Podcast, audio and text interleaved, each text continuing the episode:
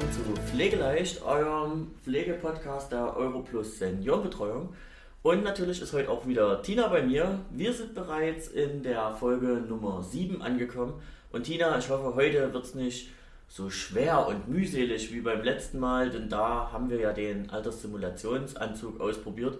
Wie fühlst du dich eigentlich jetzt wieder so jung und frei und Hallo ihr Lieben, hallo Sebastian. Ich fühle mich tatsächlich erleichtert und frei.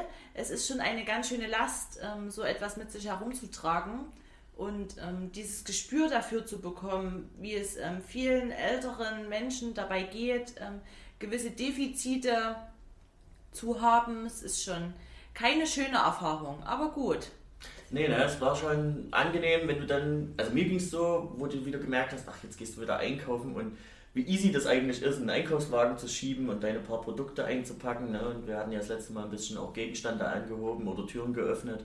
Es war ja dann schon ein bisschen erschwerter mit dem Alterssimulationsanzug. Worauf ich aber eigentlich hinaus will, ähm, wir möchten uns ja alle ein bisschen mehr in die Lage versetzen, wie es ist, eben mit pflegebedürftigen Menschen umzugehen. Und Ganz besonders kommt das natürlich auch auf unsere Auszubildenden in unseren Einrichtungen drauf zu. Und deswegen haben wir heute einen Gast mit aus der Geschäftsstelle. Das ist die Frau Yvette Franke und sie ist bei uns die zentrale Praxisanleiterin und wird sich aber euch jetzt noch ein bisschen näher von selbst erstmal vorstellen. Ja, hallo ihr Lieben, hallo Sebastian, hallo Tina, schön, dass ich bei euch sein darf und ein Stück weit aus der Ausbildung erzählen darf.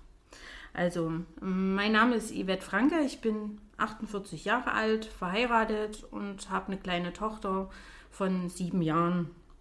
Ich bin als Quereinsteiger 2003 äh, zur Ausbildung Krankenpfleger gekommen und habe 2006 meinen Abschluss als Gesundheits- und Krankenpflegerin gemacht. 2008 habe ich mich dann weitergebildet als Praxisanleiterin und 2010 noch einen Abschluss zur Palliativcare-Schwester gemacht. Ich finde es toll, dass wir jetzt so einen Altersanzug hier haben, weil genau der uns sicherlich äh, hilft, in der Ausbildung ein Stück weit einen Einblick zu bekommen, wie es alten Menschen halt geht und äh, den Auszubildenden auch mal ein Bild zu geben, wie sie sich fühlen, um sich eventuell besser auf die alten Menschen einwirken zu können. Seit 2019 bin ich jetzt hier in der Mozartstraße als Pflegefachkraft bei der Volkssolidarität gewesen und seit 2020 zentrale Praxisanleiterin der Volkssolidarität Europlus und den ESB-Heim. Ja, und seitdem arbeiten Sie mit uns auch im Fachgebiet zusammen. Daher kennen wir uns schon ein bisschen länger. Ähm, was mich jetzt zuerst mal interessiert, ist generell, ich bin ja auch ein Quereinsteiger, komme aus der Gastronomie, ist der Begriff generalistische Ausbildung. Also für mich gab es immer bloß Ausbildung, Lehre, je nachdem, wie man es eben nennt. Und dann gut, drei Jahre Lehrzeit, beruflich, schulisch, also Praxisphase, Theoriephase. Aber jetzt äh, steht ja der Begriff generalistisch davor. Also was habe ich mir denn darunter eigentlich vorzustellen? Ja, also Generalistik ist ja normalerweise ein Zusammenführen von verschiedenen Komponenten, um äh, etwas weiterzuentwickeln oder etwas zu vereinfachen. In dem Fall bei der Ausbildung ist es so, dass drei Berufszweige zusammengeführt wurden zu einem Berufsbild der Pflegefachkraft oder der Pflegefachfrau, Pflegefachmann, Pflegefachfrau. Ähm, es ist die Altenpflege, die Gesundheits- und Krankenpflege und die Gesundheits- und Kinderkrankenpflege, die man dann zusammen zu diesem Berufsbild geführt hat. Also quasi eine Vermischung aus mehreren, sowas ähnliches wie vielleicht ein Mechatroniker, würde ich jetzt sagen, wo man ja auch den Elektriker vermischt hat, dann eben mit irgendeinem Ingenieurwesen und sowas. Die so kann man sich das vorstellen, genau. Okay. Und seit wann haben wir jetzt die neue Pflegeausbildung? Also dieses Gesetz ist 2017 äh, sozusagen erlassen worden und seit 01.01.2020 in Kraft getreten. Die ersten generalistischen Ausbildungen laufen eigentlich schon seit letztem Jahr März. Das heißt, es ist jetzt wirklich noch ganz neu mit der Generalistik. Also es gab vorher diese reine Ausbildung, äh, du machst jetzt eben die Krankenschwester oder du machst jetzt eben die Pflege, ja, Fachkraft, je nachdem. Dass das jetzt ein gemeinsames Berufsbild ist, das ist erst seit einem Jahr. Genau. Oh, okay. Das Und- hätte ich jetzt gar nicht so gedacht bei uns. Und welche Beweggründe gab es damals für die Anpassung bzw. Zusammenführung? Weil es lief ja gefühlt Jahrzehnte davor auch schon getrennt.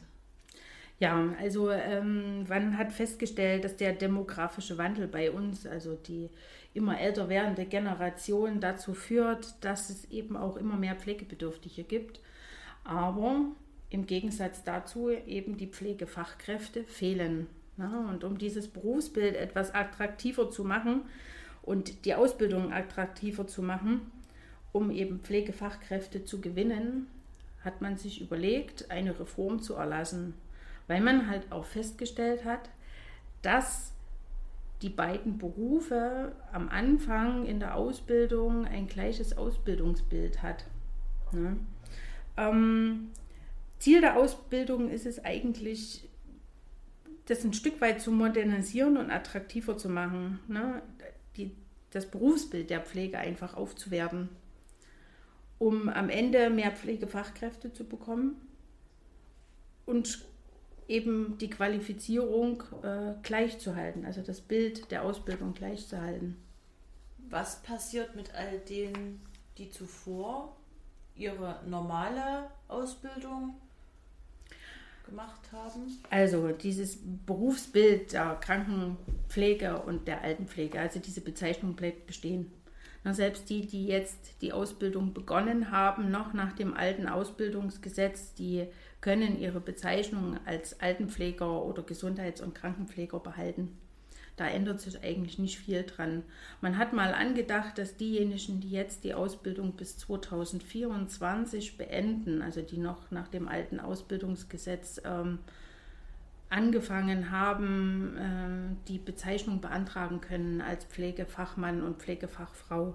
Wie weit das natürlich jetzt äh, schon angedacht ist, das weiß ich leider noch nicht. Das steht äh, so noch nicht äh, konkret in den Gesetzen. Jetzt sind Sie und natürlich auch du, Tina, bereits ja ausgebildete Pflegefachkräfte. Bevor wir jetzt mal zu den Unterschieden zwischen früher und heute kommen, ja, vielleicht kann einer von euch beiden einfach mal starten und mir mal so erzählen, was war denn so generell in eurer Ausbildung? Also Tina, ich weiß nicht, wann du deine gemacht hast, in welchem Zeitraum ungefähr, wie lange das jetzt her ist. Schon ein ganzes Stück. ja, es, also bei uns gab es damals schon ähm, diese Themenfelder und Lernfelder. Ich weiß gar nicht, ob es das zuvor auch schon gab. Also wir haben nach Themen und Lernfeldern gelernt. Das heißt, ähm, ja, Anatomie separat, Rechtspflege separat. Ähm, das ist schon so lang her, Frau Franke. keine, keine Ahnung. Aber Also, ich habe 2003 angefangen und bei mir gab es äh, auch schon eine Reform, nämlich äh, die Bezeichnung der Krankenschwester und Krankenpfleger wurde damals umgewandelt in Gesundheits- und Krankenpfleger. Und während dieser Ausbildung wurde das nochmal reformiert. Und dann hat man angefangen, in Lernfeldern auszubilden, also übergreifende Pflege. Ja, das heißt, man hat mit dem Herz angefangen und hat halt das ganze Herz, Krankheitsbild, die Pflege dazu, Medikamenten dazu, alles so übergreifend ausgebildet. Und ich habe ja in der Krankenpflege gelernt und bei mir war es halt ein Stück weit anders wie in der Altenpflege. Und was soll ich sagen? 2003 wurde die erste Altenpflegeausbildung gestartet, die dann danach den Begriff Altenpfleger bekommen hat. Vorher gab es das gar nicht so. Sehen Sie, daran kann ich mich gar nicht mehr so erinnern. Ich weiß nur, dass es bei uns dann noch hieß, staatlich anerkannte Altenpflegerin. Ne, weil ich höre auch von manchen Seiten, dass die examinierte Altenpfleger suchen oder auch manche sich ähm, so betiteln, aber ich dachte auch zum Beispiel, dass nur Kranken- und Gesundheitspflege ein Examen gemacht haben und die Altenpflege generell als staatliche Anerkennung lief. Es war damals eine zweijährige Ausbildung, die als staatlich anerkannte Altenpflegerin ausgebildet worden ist. Äh, Wir als in der Krankenpflege haben halt unser Staatsexamen gemacht, also was so Ja. dem nahe kam, äh, mit einer dreijährigen Ausbildung. Aber die Altenpflege hat damals begonnen mit einer zweijährigen Ausbildung zum ähm, anerkannten Altenpfleger mit Examen. Wie Und- ist das jetzt? Entschuldigung. Bei den Pflegefachfrauen und Pflegefachmännern, Mhm. schreiben die ein Examen oder sind die dann staatlich anerkannt? Steht das überhaupt noch zur Debatte?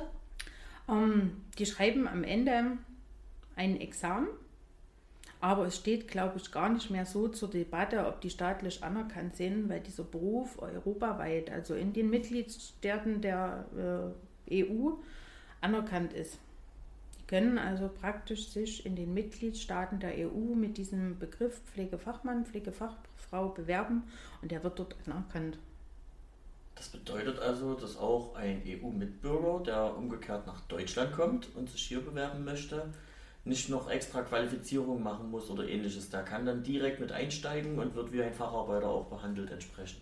So ist es. Ne? Also der diesen Abschluss als Pflegefachmann, Pflegefachfrau hat, kann sich umgedreht genauso in den Mitgliedstaaten der EU bewerben und wird dort, oder das, die Berufsbezeichnung wird dort halt aner- anerkannt.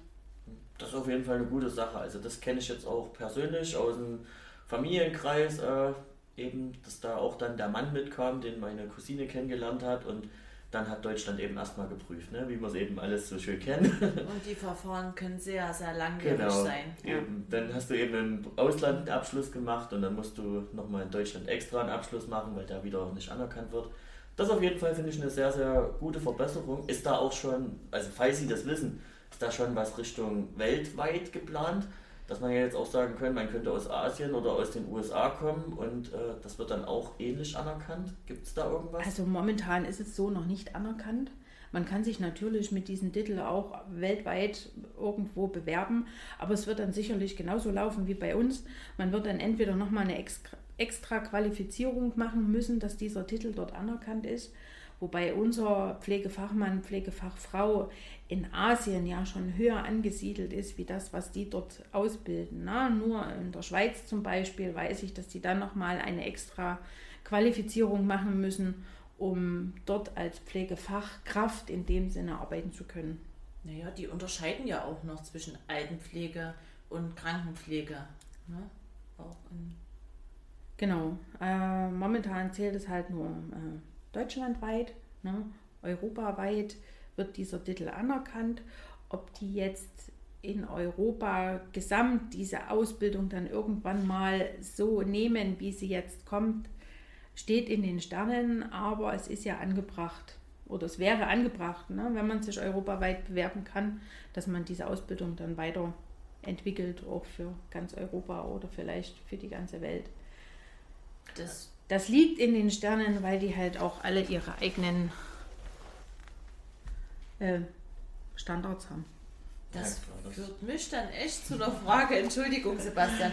Aber ich glaube, die Frage werden Sie mir im Laufe des Gesprächs heute beantworten können. Wir reden die ganze Zeit über Alten- und Krankenpflege. Aber die Kinderkrankenpflege passt ja eigentlich so gar nicht in das Schema F hinein. Das stimmt. Äh, die ganze Ausbildung ist ausgelegt auf äh, ein lebenslanges Lernen. Wobei die ersten zwei Jahre oder auch in der Kinder- und Krankenpflege jetzt an sich gleich sind. Also die lernen alle die Einrichtungen kennen, die lernen alle das Berufsbild kennen, die lernen alle Pflege kennen. Die Pflege an sich ist ja bei jedem Menschen oder aller Altersstufen gleich.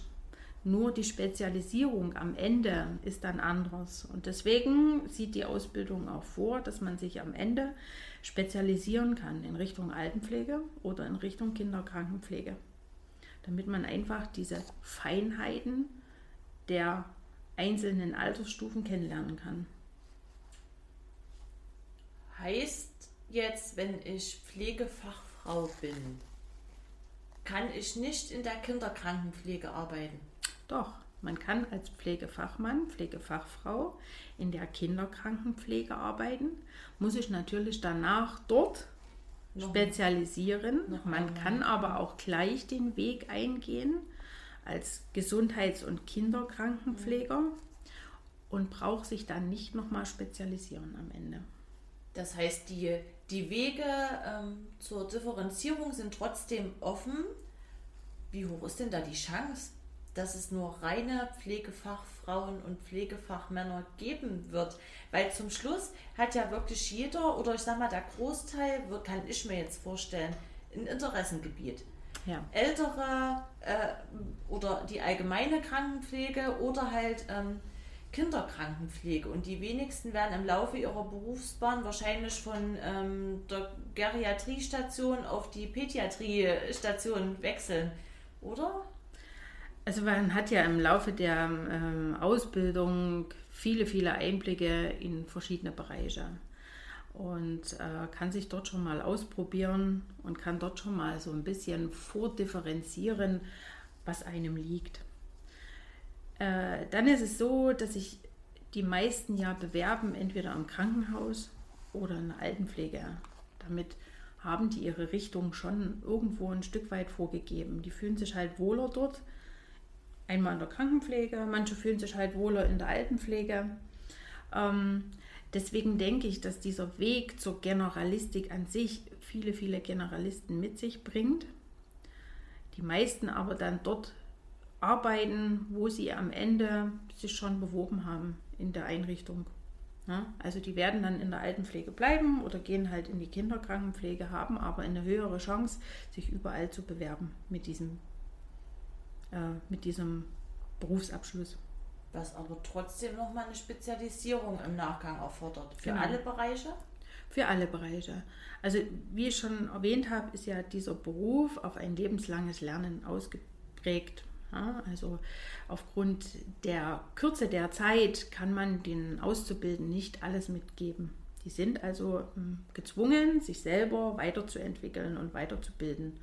Es wird also auch äh, darauf hinauslaufen, dass man als Pflegefachkraft oder Pflegefachfrau sich ständig spezialisieren oder weiterbilden muss. Da Sie jetzt gerade die Kürze der Zeit mit angesprochen haben. Ähm, für mich war ja meine Standardausbildung über drei Jahre. Wie verhält sich das denn da jetzt bei der generalistischen Ausbildung in der Pflege? Also im Betrieb ist es ähnlich. Ähm, entweder macht man die Ausbildung in Vollzeit oder als berufsbegleitende Ausbildung.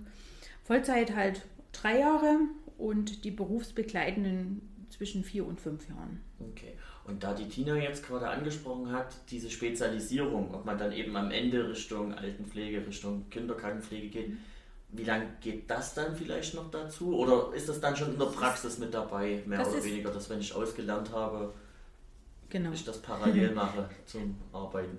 Schön wäre es, wenn wir noch zusätzlich ein Jahr bekommen könnten, aber das ist in dieser äh, Ausbildung schon integriert. Das heißt, die ersten beiden Jahre sind für die äh, Pflegefachmänner, Pflegefachfrauen gleich und erst im dritten Jahr können sie sich dann entscheiden, die Spezialisierung zu machen in Richtung Altenpflege oder in Richtung Kinderkrankenpflege. Du meinst aber sicherlich, wenn die dann schon Pflegefachfrauen sind, oder? Also wenn die diesen Mittelweg gehen und dann später sich nochmal spezialisieren wollen? Allgemein ging es mir jetzt um beides. Also wie man diese, wann man die Spezialisierung trifft oder ne, also sich dafür entscheiden muss, weil wie gesagt, es gibt ja Ausbildungsberufe, die folgen dem Schema F schon seit was weiß ich wie vielen Jahren so und dann bist du am Ende Fachkraft für XY. So, da gibt es ja die Spezialisierung vielleicht dann erst später durch ein Studium, durch eine Weiterbildung. Darauf wollte ich ein bisschen mehr hinaus. Also, dass das jetzt schon im dritten Lehrjahr quasi passiert, das habe ich jetzt gar nicht so gedacht. Ja, nee, also die Spezialisierung an sich auf Pflege, also auf Altenpflege oder Kinderkrankenpflege basiert im dritten Lehrjahr. Und wenn Sie dann sich bewerben auf Ihren Stationen, müssen die sich sicherlich dort auch weiterentwickeln. Da wird es Weiterbildungen geben in Richtung äh, Vitalwerte oder Umgang mit äh, kleinen oder sowas. Wie wir halt auch ständig uns weiterentwickeln müssen und weiterbilden müssen, wenn es neue Expertenstandards gibt. Und so wird es dann äh, dort laufen. Und die müssen sich halt auch viel selber belesen mit allem drum und dran. Äh, was ich aber gar nicht mal so schlecht finde, weil sie entwickeln dadurch eine Eigeninitiative, was vielen bis jetzt immer gefehlt hat. Sie sind jetzt gezwungen, Eigeninitiative zu zeigen, was halt in unserem Beruf sehr wichtig ist. Ne? Wie war es denn vorher? Vorher, äh, ja, wurde das eigentlich angedacht, dass Eigeninitiative oft gezeigt oder verlangt worden ist. Aber wenn man mal reingeht in die Pflege und äh, ich als Praxisanleiterin, wie oft ich reden musste, jetzt sucht euch doch mal die Sachen oder belest euch im Vorfeld mal. Also äh, da sind mir schon graue Haare gewachsen manchmal. Ne? Und jetzt sind sie gezwungen, weil ansonsten kriegen die nichts mit oder müssen halt vieles nacharbeiten. Und gerade in den Zeiten von Corona ist das viel, viel mehr gefragt, diese Eigeninitiative. Weil es ist nicht immer in Lehrer zu greifen. Die sind zwar da, um Fragen zu beantworten, aber vieles müssen sie sich selber beibringen. Ähm, Gibt es denn schon bei uns Auszubildende, die jetzt die generalistische Ausbildung verfolgen? Es gibt zwei Klassen jetzt. Also eine hat im letzten Jahr im September angefangen und die nächste Klasse jetzt im März 2021. Und wir haben ja jetzt leider keinen äh, Auszubildenden hier mit zu Gast, wie wir auch schon angesprochen haben, Corona-Zeiten, etc. macht ja auch ein bisschen ein paar Sachen schwieriger. Wir sind ja schon froh, dass wir zu dritt immer hier mit einem Gast reden können. Aber haben Sie da schon Feedback jetzt bekommen, dass Sie sagen, ja, die, die jetzt die, sage ich mal, zuvor gewählte Standortausbildung jetzt noch haben, die sagen, das ist so und so. Und die, die die generalistische Ausbildung absolvieren im Moment, die sagen jetzt, das sind meine Erfahrungen mit der Ausbildung. Kann man da schon Unterschiede erkennen oder ähnliches? Also äh, dazu habe ich leider von unseren Auszubildenden aufgrund auch der aktuellen Corona-Pandemie und der Kürze der Ausbildungszeit noch keine Informationen bekommen.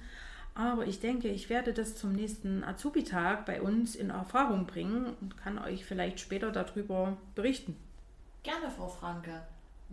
Die Azubi-Tage sind ja auch so Dinge, die ähm, heute, vor allem bei uns, ähm, rege Andrang finden und auch mit sehr viel Energie und Engagement durchgeführt werden. Früher war ja die komplette Ausbildung aber grundlegend anders von den Strukturen. Können Sie uns ein paar Unterschiede nennen? Wie lief es früher ab? Wie war ähm, der Aufbau der Ausbildung gegliedert ähm, im Gegensatz zum heutigen generalistischen Schwerpunkt? Ja, also mal aufgegriffen zu eurem ersten Podcast, den ich natürlich mit Begeisterung angehört habe, gab es ja die nicht berufliche Krankenpflege schon in der Frühzeit. Ne? Und die hat sich im Laufe der Jahrhunderte immer mehr entwickelt mit der technischen Entwicklung und mit dem ähm, Denken der Menschheit auch. Ähm, die Notwendigkeit, dass es halt eine professionelle Pflege geben muss, die gab es dann ab dem 18., 19. Jahrhundert. Dort hat man erkannt, dass man eben professionelle Pflege braucht. Ähm, und daraus hat sich dann eben das Berufsbild auch entwickelt. Ähm, Anton May hat zum Beispiel 1782 äh, die erste Krankenwärterschule offiziell eröffnet und damit gab es offiziell auch das, den Ausbildungsberuf der Krankenpflege. Mhm. Ähm, 1957 zum Beispiel wurde das erste Krankenpflegegesetz in der BRD beschlossen. Es bestand aus zwei Jahren Ausbildung, einem Anerkennungsjahr und 400 Stunden Theorie. Die Altenpflege wurde da eher als Nebenaspekt der Krankenpflege betrachtet. Die Berufszweige waren an sich streng getrennt, einmal in Krankenpflege und einmal in Altenpflege. Ne? Ähm, die Altenpflege hatte halt das Ziel, eine stabile und gute Lebensqualität aufrechtzuerhalten, Hilfe in alltäglichen Arbeiten zu geben, wie ähm, Anziehen, Waschen, Kleiden, sauber machen äh, und in der Betreuung, na, so dass ähm, die alten Menschen auf ihre Bedürfnisse und Wünsche hin einen Tagesablauf bekommen haben. In der Krankenpflege beobachtete man meist die Patienten nach körperlicher und seelischer Befinden und führte ärztliche Anordnungen durch, wie Medikamentengabe, Verbandswechsel, ähm, Überwachungen der, des Herz-Kreislauf-Systems zum Beispiel. Und ein großer Unterschied war halt, dass in der Altenpflege die Menschen meist bis zum Schluss gepflegt worden ist, also bis sie gestorben sind und in der Krankenpflege halt oftmals in äh, schneller Wechsel da war und man sich gar nicht so an die äh, Patienten gewöhnen konnte. Also mehr im Bereich wie akute Notfallaufnahme. Ne? Also nur das, was wahrscheinlich gerade pathologisch war, das wurde, ich sag mal, ja, behandelt und dann war die Genau. Behandlung der Patienten abgeschlossen. Genau, also man ist halt mehr auf die Krankheitsbilder eingegangen und äh, hat das abgeschlossen. Und bei der Altenpflege ist man halt mehr auf das Ganzheitliche, ne? auf den kompletten äh, Menschen eingegangen, wie er sich fühlt, was er möchte, was er gern am Tag machen möchte, um seinen Lebensalltag so schön wie möglich zu gestalten, bis hin zum Tod. Hm. Äh, Genau aus dieser Abgrenzung heraus äh, entstand dann 1958 ein eigenständiges Berufsbild der Altenpflege. Aber wie ich schon erwähnt habe, 2003 wurde dann erstmals das Altenpflegegesetz erlassen, in dem die Berufsbezeichnung Altenpflege benutzt werden konnte. So lange hat es gedauert. Das ist noch ein sehr junger Beruf sozusagen. Das sind ja gerade mal 18 Jahre, wenn man das dann so nimmt. Ja, genau, so lang, also ist es her. Also 2003, wo ich angefangen habe, habe ich erstmals davon gehört. Hm. Ein großer Unterschied auch ist äh, bei beiden Ausbildungsrichtungen oder war die Vergütung. Ne, so haben damals Auszubildende in der Krankenpflege meist ein Gehalt bekommen und haben die Ausbildung auch bezahlt bekommen. Und in der Altenpflege, das war eher eine schulische Ausbildung. Sie mussten dann Schulgeld bezahlen von ihrem geringen Gehalt, was sie bekommen haben. Sebastian, du ziehst die Augenbrauen hoch, ja. Ja. Ich habe bis dato zweites Schuljahr Schulgeld bezahlen müssen und habe erst dann eine Pauschale bekommen von, ich glaube, 100 Euro waren das damals wirklich, also im zweiten Lehrjahr, da konnte das, glaube ich, der Arbeitgeber entscheiden, ob er dann so eine Aufwandsentschädigung zahlt, wie beim FSJ oder so. Da weiß ich noch, da habe ich 100 Euro bekommen. Und erst ab dem dritten Lehrjahr beim Arbeitgeberwechsel dann An, Gab's an, mehr? an was lag denn das? Also auch aus eurer Sicht oder so? Ist das jetzt irgendwie, war das Interesse noch nicht so da? War, war die Sensibilisierung noch nicht so geschaffen irgendwie Das für diesen Beruf? Oder? Das wird es gewesen sein. Wahrscheinlich wollten die erstmal anschnuppern, wie viele ähm, Leute dieses Berufsbild ähm, ergreifen würden und dann das in Verhältnis setzen mit der Finanzierung. Genau, dadurch, dass die Altenpflege wirklich erst so ein junger Beruf ist, äh, hat man mit Sicherheit dort erstmal abwarten wollen, wie das überhaupt läuft mit der Ausbildung, ob sich das Interesse dahingehend auch entwickelt. Und deswegen hat man diese Ausbildung am Anfang halt so wenig finanziert. Man konnte sich zwar über die Agenturen Beihilfen beschaffen, aber das war so gering. Jetzt haben wir ja aber gehört, also gerade so hier 1958, erste Pflegeausbildung oder ähnlich. Also eigentlich, sage ich mal, durch diese beiden vorangeschrittenen Weltkriege, klar, das haben wir ja auch durch die äh, erste Folge unseres Podcasts mitbekommen, hätte ja die Sensibilisierung irgendwo schon da sein müssen in gewissem Maße. Also das war, weil Sie jetzt auch sagten, 58 erste Pflegeausbildung, war es denn dann ein richtig anerkannter Beruf, mit dem ich Geld verdienen konnte oder war es dann mehr immer noch bis 2003 so eine Sache, wo ich sage, na das habe ich aus Gutwillen, aus der Menschlichkeit herausgetan. Also Ich denke auch, so wird es sein. Früher sind ja auch die Leute gar nicht so alt geworden.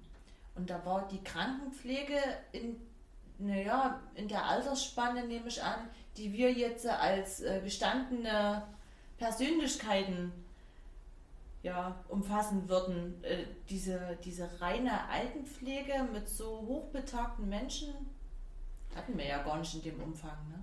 Die gab es bei uns auch sehr selten, was die Altenpflegeheime betrifft, da ja die alten Menschen früher sehr viel zu Hause gepflegt worden sind. Ne?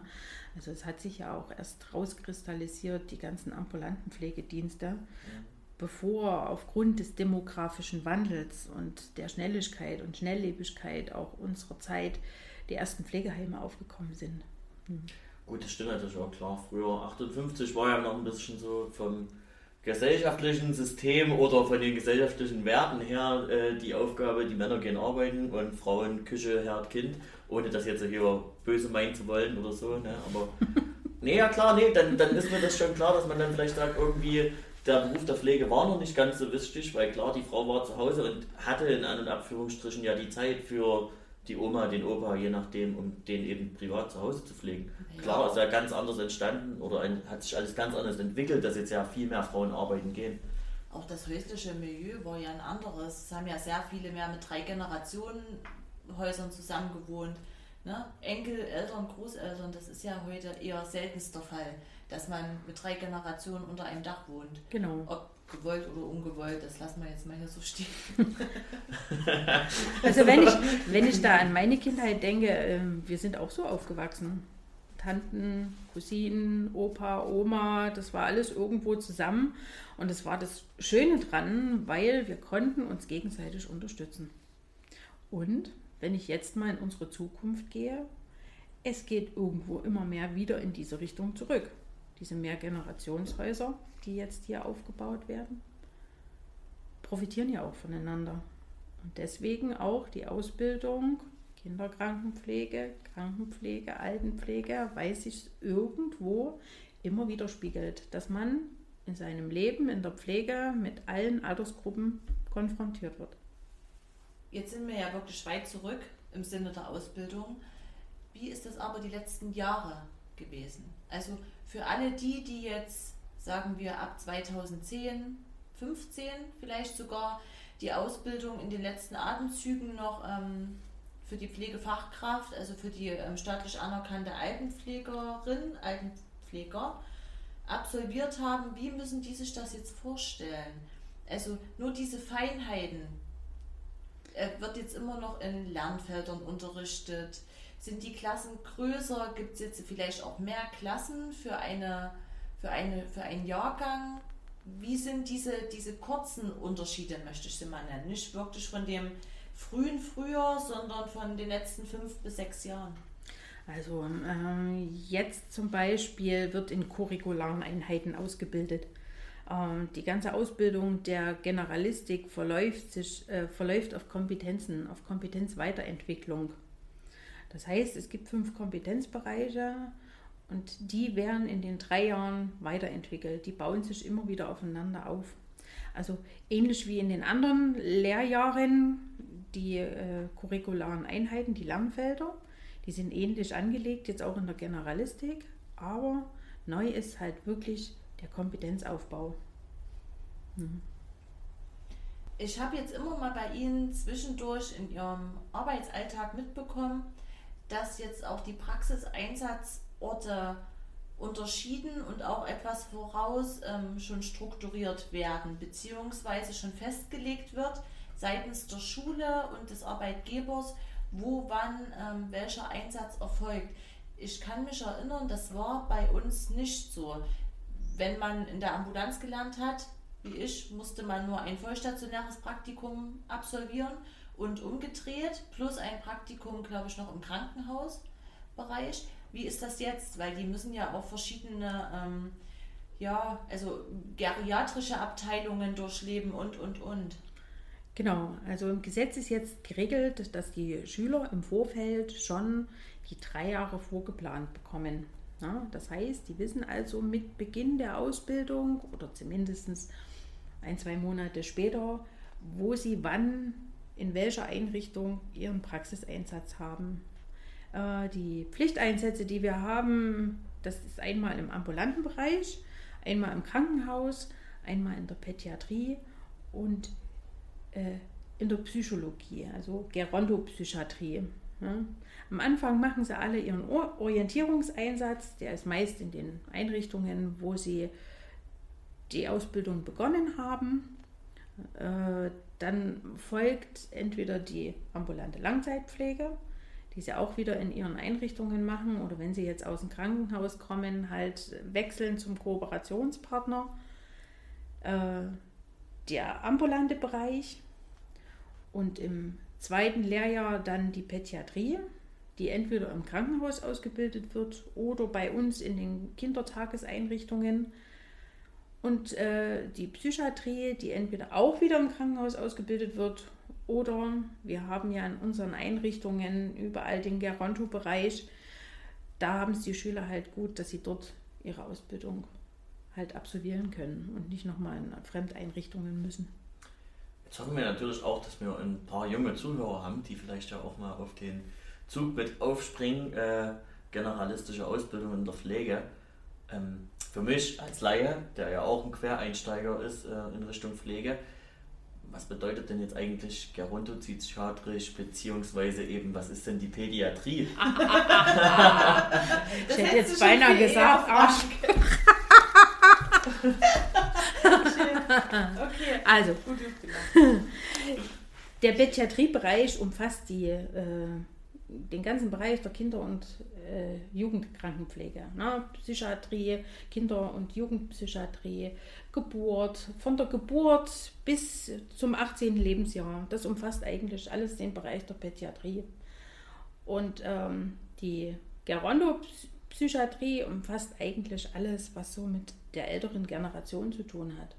Ähm, die an Demenz erkrankt sind zum Beispiel ne? oder andere psychische Erkrankungen haben, die eine größere Betreuung bedarf oder eben einen speziellen Bereich, wo sie gepflegt werden. Okay. Vielen Dank. Wieder was gelernt dazu. Und ähm, generell mit dieser Umstellung von der Ausbildung ändert sich denn jetzt was für die Arbeitgeber? Haben die jetzt äh, besondere Pflichten oder müssen die an gewisse Sachen denken? Generell neu äh, ist jetzt, dass die Praxisanleitung sichergestellt sein muss. Das war zwar in den anderen ähm, Ausbildungen auch so, dass die Lehrlinge äh, ihre Praxisanleitungen erhalten müssen, aber es ist jetzt gesetzlich geregelt, wie viel Zeit ein Praxisanleiter ähm, mit dem Auszubildenden verbringen muss, um diesen Ausbildungsinhalt auch beizubringen, nämlich 10% von der Einsatzzeit. Na, also das heißt, bei 400 Stunden Orientierungspraktikum sind die Praxisanleiter jetzt verpflichtet, 40 Stunden davon reine Praxisanleiterzeit mit dem Auszubildenden zu verbringen. Das finde ich aber ein sehr gutes Modell an und für sich.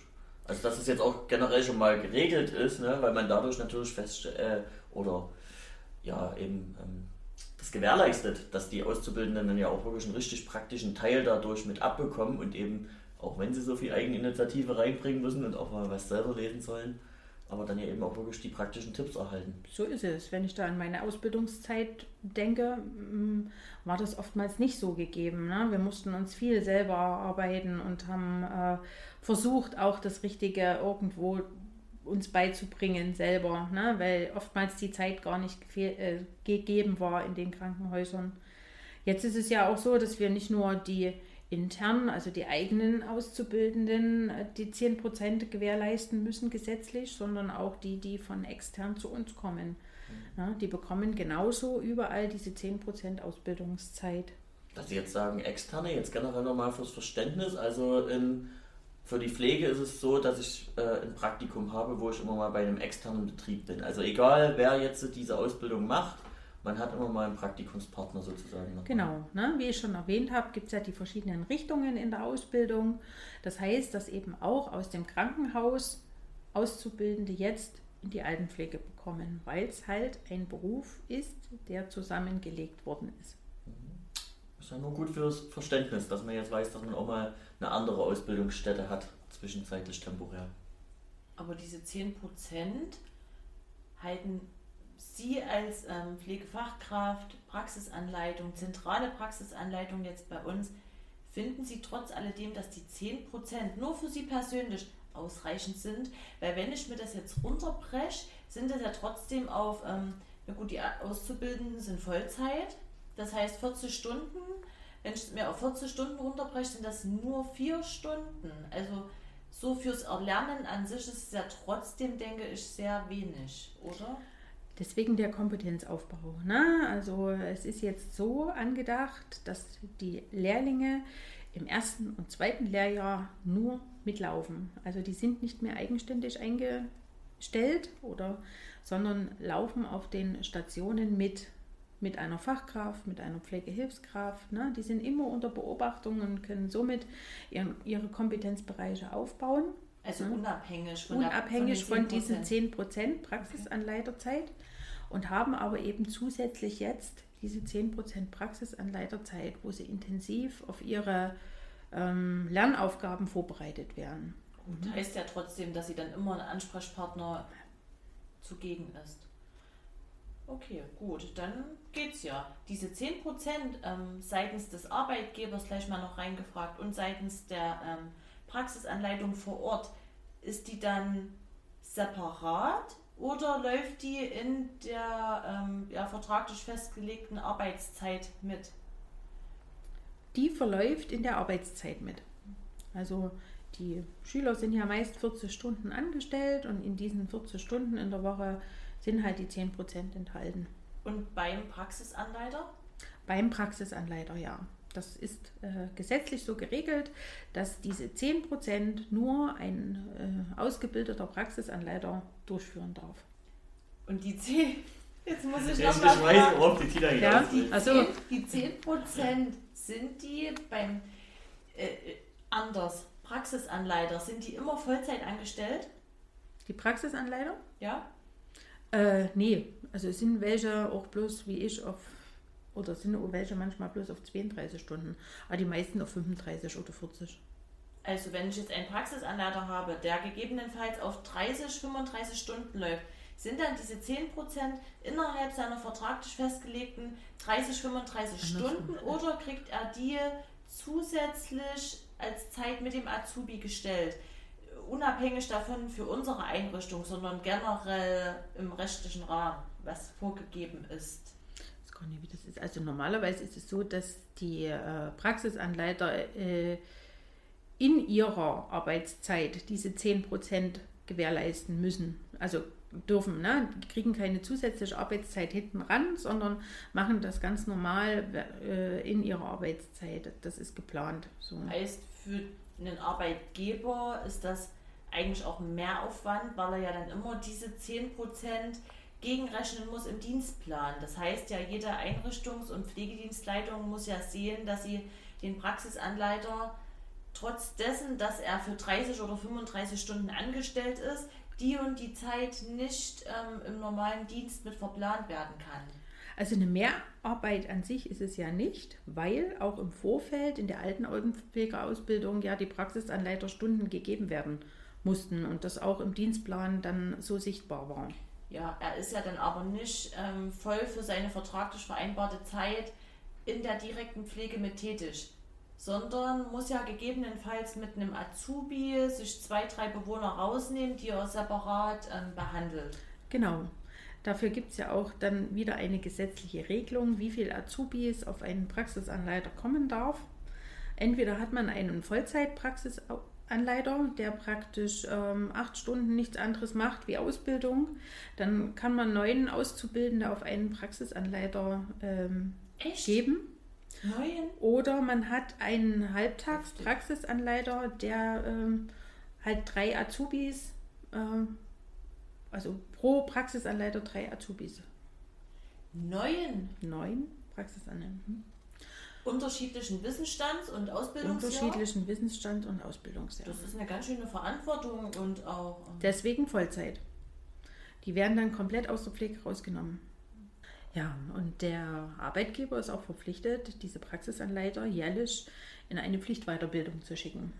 Ja, also was es früher so nicht gab, dass die Praxisanleiter sich jährlich verpflichten, Weiterbildungen durchzuführen, ist dies jetzt gesetzlich geregelt. Die müssen also 24 Stunden im Jahr eine Pflichtweiterbildung absolvieren und das muss auch gemeldet werden, damit sie immer auf dem neuesten Stand sind und diese Kompetenzen auch weiterentwickeln können und vermitteln können, die dort gefragt sind. Was ich mir dann noch ein bisschen kompliziert vorstelle, auch weil man ja gerade eben, also ich das Praktikum mit angesprochen hatte, da muss ich doch bestimmt für Synergieeffekte sorgen oder irgendwie mir zumindest einen Partner suchen als Ausbilder, wo ich sage, mit dem bin ich zufrieden. Ist das so? Gibt es da irgendwelche Abläufe in die Richtung hin?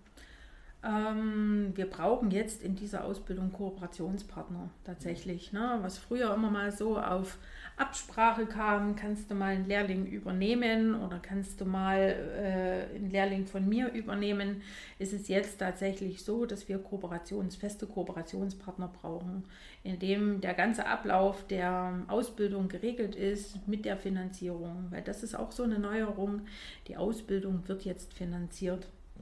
Das heißt, der Betrieb bekommt für seine Praxisanleitung Geld, wenn er Fremde ausbildet und umgedreht auch. Wir müssen auch, wenn wir jetzt an unsere Kooperationspartner unsere Auszubildenden geben, diese Ausbildung finanzieren. Das heißt, die alten Ausbildungen gibt es gar nicht mehr. Also es war ja auch früher so, dass immer geschimpft wurde, ha, in der Gesundheits- und Krankenpflege verdient man viel mehr Geld in der Ausbildung schon als in der Altenpflege. Die sind jetzt komplett auf ein Level gestellt. Ja. Gut? Also das ist diese Höherwertung der Altenpflege. Ja, die Höherwertung an sich auch durch diesen Pflegeberuf, weil ähm, ich hatte ja auch das Problem, dass meine Bezeichnung als Gesundheits- und Krankenpfleger, ähm, da wusste manche gar nichts damit anzufangen. Die haben alle gedacht, ich bin Hilfskraft, Gesundheits- und Krankenpfleger. Ja, weil ja. die Begrifflichkeit sich in den letzten Jahren so oft geändert hat. Genau. Und Altenpflege, wollen wir mal so sagen, war ja früher immer so diese Arschabwischer der Nation. Ne? Und deswegen auch die Unterschiede. ja, es ist wirklich so. Ne? Deswegen auch die Unterschiede. Sie sagen das, was wahrscheinlich viele denken. Genau, ja. jetzt haben wir es endlich mal gehört. Die Tina und ich haben nämlich schon oftmals vorher drüber gesprochen, bevor wir Podcasts so gemacht haben. So, naja, Altenpflege, hm, was bedeutet denn das für dich oder für die Allgemeinheit? Also, was Ja, bringst du damit in wirklich so. Verbindung? Und es ist eben einfach so das Hintern abwischen. Jeden, den du fragst, der sagst, er will den Job nicht machen, kommt fast zu 90 Prozent das Argument zu sagen, na, ich habe doch keine Lust, alten Menschen den Arsch abzuwischen, auf Deutsch gesagt. Assoziieren das Also, halt. das Wobei eben- ja die Krankenpflege als solches im Krankenhaus auch erstmal am Patient dort auch nicht viel anders abläuft. Genau. Ne? Und deswegen hat man sich überlegt, diese zwei Berufsrichtungen zusammenzulegen. Ne? Weil auch ein Altenpfleger genauso über Krankheitsbilder oder Medikamente oder ähnliches Bescheid wissen muss wie ein Krankenpfleger. Ne?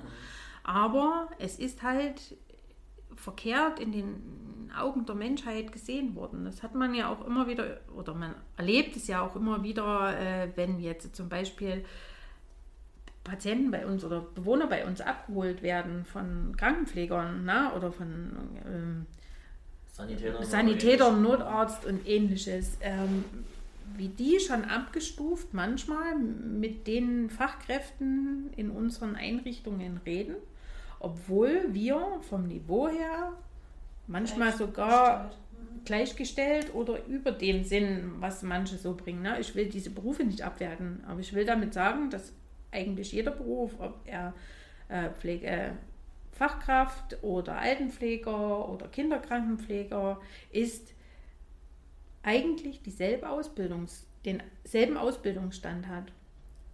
Und auf diese Erkenntnis ist man halt jetzt gekommen und deswegen gibt es diese generalisierte Ausbildung.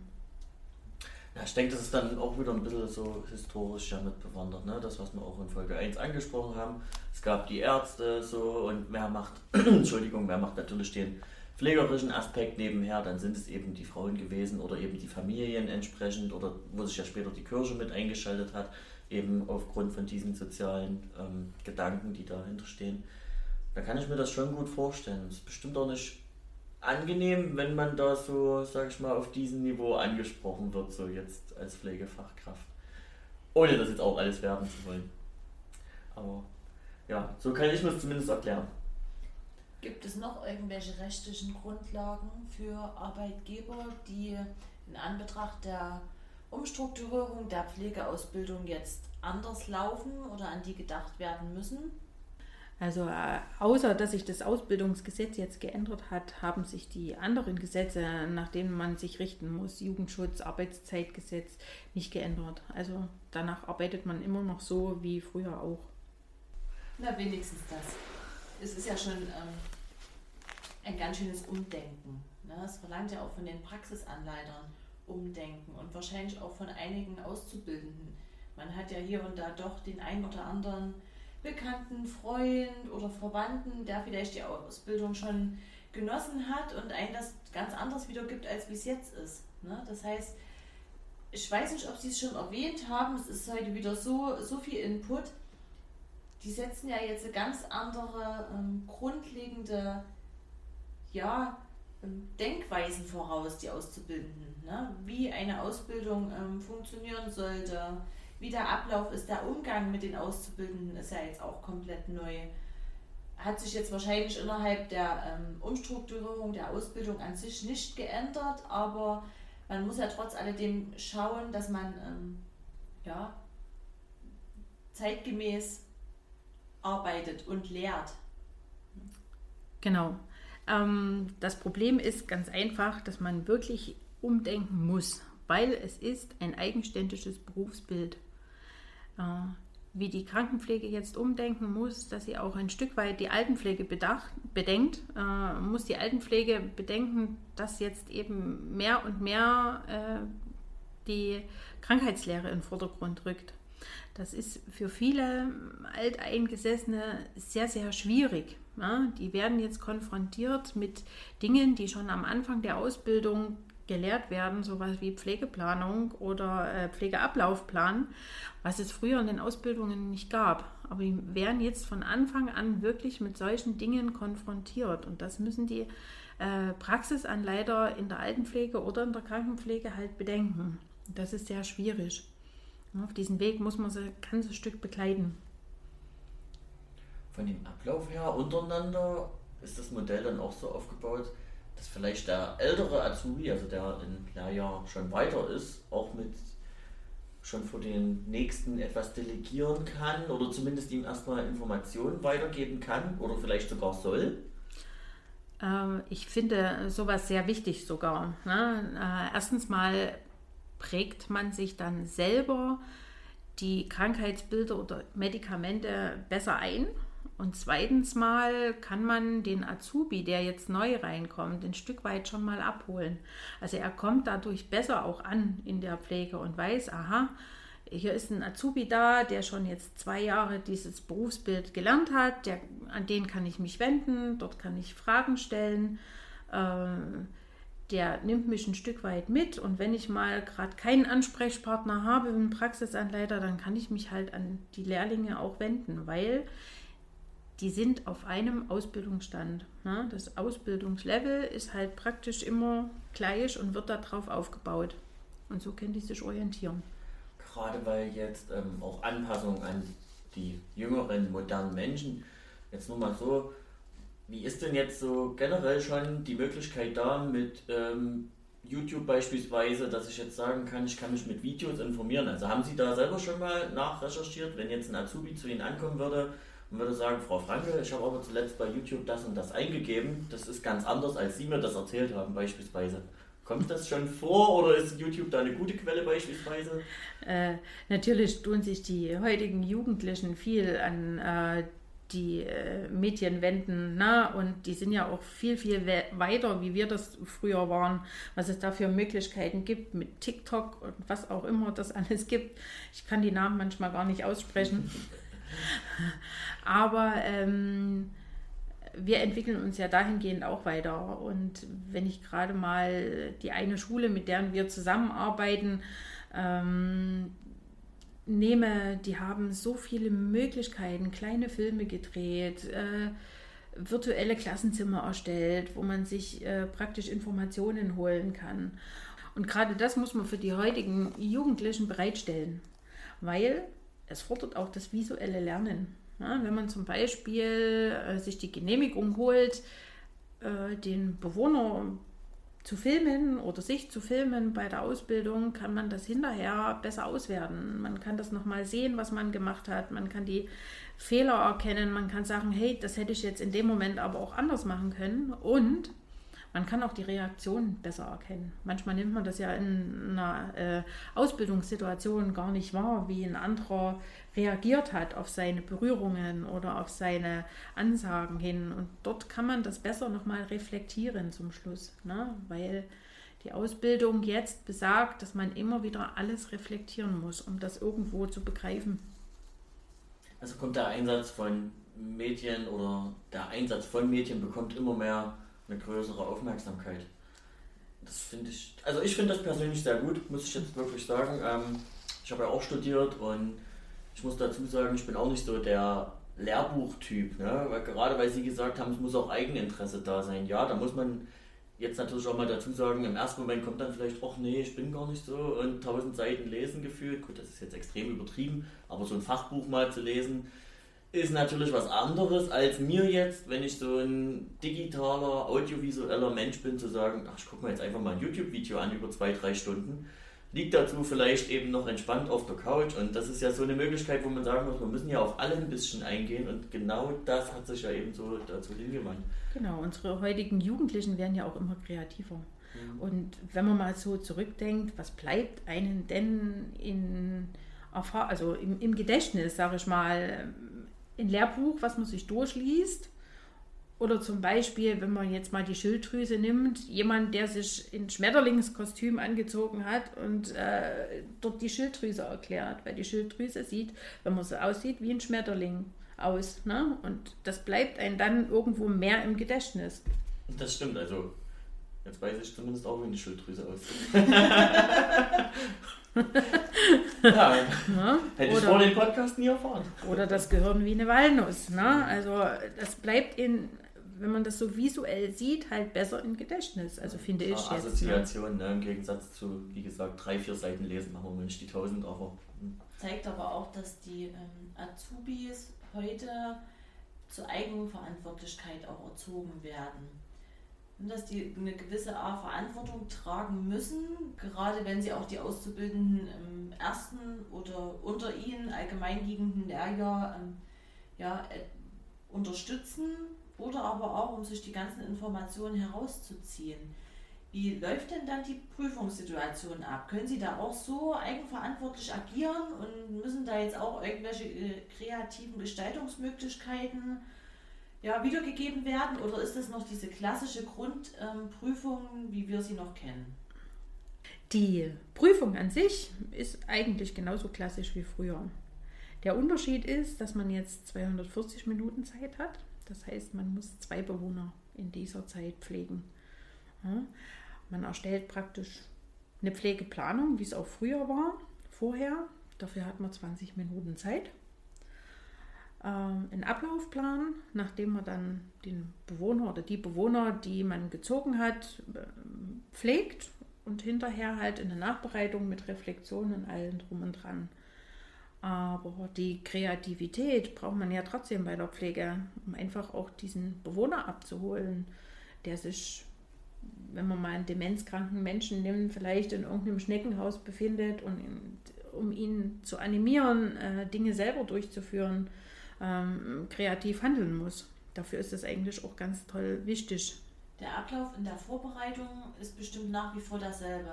Das heißt, ähm, die Auszubildenden kennen ihren Prüfungsbewohner nicht, müssen sich drei verschiedene, glaube ich, auswählen oder heraussuchen. Ähm, Einverständniserklärungen vorab müssen eingeholt werden vom Bewohner oder von den jeweiligen Betreuern. Ähm, verbessern Sie mich, ich erzähle jetzt aus der Zeit von damals. Dafür Und, wissen Sie es aber noch gut. ja, gewisse Dinge merkt man sich. Und dann war das so gewesen, dass man bestimmte Bereiche ähm, auch abarbeiten muss. Also es muss immer eine grundpflegerische Tätigkeit dabei sein, ähm, etwas aus dem SGB V und auch ein Betreuungsaspekt. Genau. Ähm, SGB V, Sebastian, für dich alles, was die Behandlungspflege nach ärztlicher Anordnung beinhaltet. Du ich hast schon so schief geguckt. Ich hätte schon viel, viel mehr Fragen gestellt, aber ist okay, macht erst mal ihr. Ja, genau. Ähm, es ist wirklich so, dass der Azubi weiterhin nicht weiß, äh, welche Bewohner er kriegt. Das soll ja auch so reell wie möglich sein. Ne? Weil in der Pflege, wenn man jetzt auf eine neue Station kommt, ja auch nicht die Bewohner kennt in dem Sinn. Ähm, die Bewohner werden rausgesucht von der Praxisanleiterin in Absprache mit der Schule und der Pflegedienstkleidung. Es muss jetzt praktisch eine ähm, zu pflegende Person mit einem höheren Pflegegrad sein, die sich also praktisch nicht selber äh, pflegen kann oder die ein Selbstpflegedefizit hat und eine mit einem leichteren Pflegegrad, wo man halt in der Pflege unterstützt. Die Behandlungspflege, es werden weiterhin zwei Behandlungspflegen durchgeführt, entweder Medikamentengabe, ähm, Verbandswechsel zum Beispiel ähm, die Vitalwerte müssen ermittelt werden. Ne? Das ist alles gleich wie in der anderen äh, Ausbildung auch. Und die Nachbereitung ist dann eben genauso, dass man seine Materialien wieder wegräumt, dass man das Zimmer desinfiziert, dort eben Sepsis und Asepsis irgendwo ein bisschen ähm, beachtet. Wieder Fragezeichen. nee, ich glaube, im hygienischen Aspekt. Nee, alles Das gut. weiß er schon. Doch, doch, doch, ja, nee, das waren allgemein, ich höre bloß zu. Alles gut. Und dann am Ende eine Reflexion durchführt, also über diesen gesamten Ablauf. Ne? Dazu nimmt man sich halt den Ablaufplan, den man selber geschrieben hat, um auch ein Stück weit einen roten Faden zu haben, ähm, um auch zu erklären, wenn man von der Pflege abweichen musste, warum, wieso, weshalb, dass man sich dort Notizen machen kann. Also im Prinzip ist es dasselbe wie früher, nur dass man halt jetzt zwei Bewohner pflegen muss. Ist das zu schaffen? Rein für die Prüfungssituation? Weil ihre, Ein, also Ihre Einschätzung. Ja, das ist zu schaffen. Also wenn ich da mal an meine Ausbildung denke, äh, ich habe zu meiner Ausbildung vier Bewohner gehabt, die ich pflegen musste. Also Patienten. Bei mir waren es ja Patienten in einem Krankenhaus. Zur hatte, Prüfung. Ja, zur Prüfung, genau. Ich hatte praktisch einen mit einer leichten Pflege. Bei uns waren das immer A1, A2, A3 Pflegen. Äh, bei euch waren es damals Pflegestufen, glaube ich. Ja. Ne? Ähm, einen, wo man schon ein bisschen mehr machen musste und einen Bewohner, der sich gar nicht selber helfen konnte. Ja, dort musste ich die Pflege durchführen, dort musste ich die Medikamentengabe durchführen, dort äh, musste ich ähm, die, das Zimmer pflegen, also so wie das gemacht worden ist. Ich musste an der Visite teilnehmen. Und weil es meinen Prüfern zu wenig war, habe ich noch eine vierte bekommen, an der ich auch noch äh, einen Verbandswechsel durchführen musste und eine Infusion vorbereiten musste. Ja, Und und es sind auch alle Bereiche abgedeckt. so sind alle Bereiche abgedeckt. Ich hatte natürlich für die Anzahl der Patienten ein bisschen mehr Zeit. Ja, aber ich habe die Pflegeplanung an demselben Tag schreiben müssen, was hier jetzt an zwei Tagen halt geschehen kann. Okay. Hm. Was ist bei, ähm, bei ablehnender Beschäftigung, wenn der Bewohner jetzt sagt, ach, nö, möchte ich es eigentlich doch nicht. Ist es dann in Ordnung oder muss es dann beim anderen Bewohner rangehangen werden? Nö, das ist in Ordnung, weil man ja situativ gerecht, individuell den Bewohner äh, betreuen und pflegen muss. Und wenn der Bewohner jetzt sagt, ich möchte das jetzt nicht, kann man das ja am Ende begründen. Ja, man muss zwar versuchen, ihn ein bisschen zu animieren und äh, die Prüfer wollen auch sehen, ob man versucht, ihn doch wieder in diese Richtung zu lenken. Aber wenn der Bewohner das partout ablehnt und vielleicht sogar noch aggressiv wird, dann kann man ihn ja nicht zwingen dazu. Man muss es bloß dann am Ende begründen und das kann man damit. Man kann sagen, ich habe das probiert, ich habe versucht, mit allen Mitteln den Bewohner dazu zu animieren, aber er hatte halt in dem Moment keine Lust, aus welchen Gründen auch immer. Vielleicht war es nicht das richtige Angebot für ihn. Ja, man kann ja mal ein bisschen mitdenken, warum ist denn das jetzt so in dem Moment. Aber das ist kein, kein, kein Abbruch der Prüfung oder keine Verschlechterung der Prüfung in dem Sinn. Wir sind so wahnsinnig viel in der Alten- und ähm, Krankenpflege drin, Mhm. dass ich mir gerade überlege, eine Prüfungssituation für ähm, ja, die pädiatrische Richtung. Da gehört ja doch ein ganz anderes Fingerspitzengefühl dazu. Haben Sie sowas schon mal miterlebt? Gab es das schon mal, dass auch ein Azubi von uns gesagt hat, er möchte doch lieber in die pädiatrische Schiene fahren? Weil diese Prüfungssituation wird ja dann bestimmt dort durchgeführt, wo auch das Orientierungspraktikum stattfindet, oder? Ähm, die Prüfungssituation wird dort durchgeführt, wo der Vertiefungseinsatz läuft. Und der Vertiefungseinsatz ist meistens in den Bereichen, wo man sich dann auch hin spezialisieren will. Ne? Also wenn man jetzt als Pflegefachkraft oder Pflegefachmann arbeitet, ist man entweder in der Krankenpflege oder in der Altenpflege. Und wenn man sich jetzt in der Kinderkrankenpflege weiterentwickeln will, dann arbeitet man meistens im Krankenhaus auf einer Kinderpsychiatrie oder eben auf einer Kinderchirurgie oder sowas. Die Prüfungssituation ist dann aber ähnlich. Man muss sich halt dann auf die Gegebenheiten der Kinder einlassen, ja, auf die Bedürfnisse der Kinder. Die ja doch sehr schwanken können, von Genau. jetzt auf gleich. Genau. Heißt, dass Sie leider nicht in den Genuss kommen werden, mal eine Nein. Prüfungssituation am Kind zu erleben. Nein, ähm, in, der, in dem ganzen Ablauf leider nicht, aber ich habe mir schon vorgenommen, mit unseren Kooperationspartnern zu sprechen und eventuell an so einer Prüfungssituation mal teilzunehmen, weil mich das auch ganz sehr interessiert. Mhm. Ja, wir haben ja im Vorfeld nie in der Kinderkrankenpflege gearbeitet. Also ich habe zwar in meiner Ausbildung ähm, oder bin in meiner Ausbildung in den Genuss gekommen, dass ich auch schon pädiatrisch äh, mein Pflichtpraktikum machen musste. Es waren allerdings bloß vier Wochen. Ich war damals im Heinrich-Braun-Krankenhaus in äh, Zwickau und es ist wirklich anstrengender. Ne? Also äh, ein ganz anderes Klientel. Die haben ganz andere Bedürfnisse und fordern viel, viel, viel, viel mehr Aufmerksamkeit. Die Dynamik auch ne? Arbeitsalltag wird eine ganz genau. andere sein. Genau. Ne? Und deswegen würde ich gern wenn es die Möglichkeit für mich gibt, an so einer Prüfung teil, teilnehmen. Mhm. Aber der grundlegende Aufbau wird dann immer derselbe sein. Der Aufbau an sich ist äh, gesetzlich geregelt und ist derselbe. Also die müssen genauso zwei äh, Kinder betreuen, äh, die Pflege durchführen, Behandlungspflege durchführen, die gerade bei denen sind. Und dann kommt es halt auf die Aspekte an. Sind die gerade in der Kinder- und Jugendpsychologie?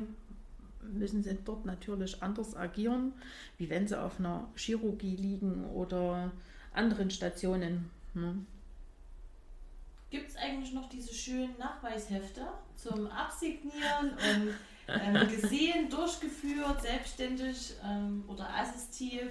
Ich kann mich daran entsinnen, da waren ähm, auch diese ganzen Beurteilungsbögen drin für jeden Einsatz, den man hatte, plus ähm, hinten ja, ich will mal nennen, der, der Stundenplan oder der, der Arbeitszeitnachweis zum Absignieren und das war dann die Voraussetzung, ähm, um an der Prüfung teilnehmen zu dürfen. Genau. Äh, diese Prüfungshefte gibt es immer noch und die haben sogar jetzt an Wichtigkeit gewonnen.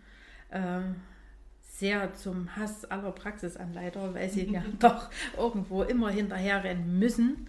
Ähm, das Gute daran ist, dass die Azubis jetzt wirklich selbstständig diese Dinge, diese Hefte mit, mit ranbringen müssen, weil es Zensuren da drauf gibt. Also die sind die jetzt, die sind jetzt verpflichtet zum sorgfältigen ähm, Ausfüllen der Hefte. Nicht nur das, es gibt jetzt auch Nachweise, die die Praxisanleiter bringen müssen, weil die nachweisen müssen, dass die 10% praktisch ähm, angeleitet haben.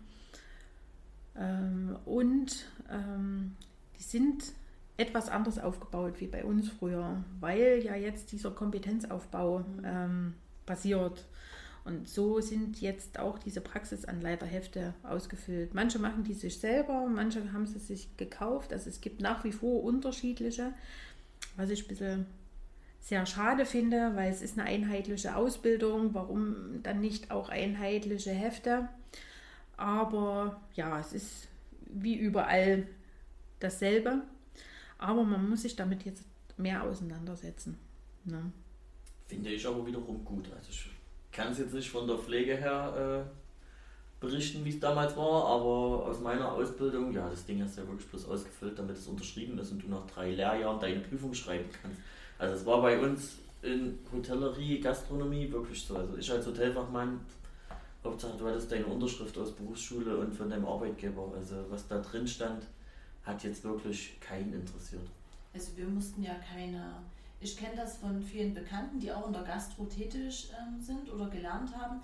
Die mussten ja wirklich Berichte selber schreiben. Das mussten wir in den Heften nicht. Du hast wirklich diese Spalten, ähm, ja auch untergliedert nach dem SGB 11, 5 und Betreuung und dann einfach nur Datum gesehen an, ab.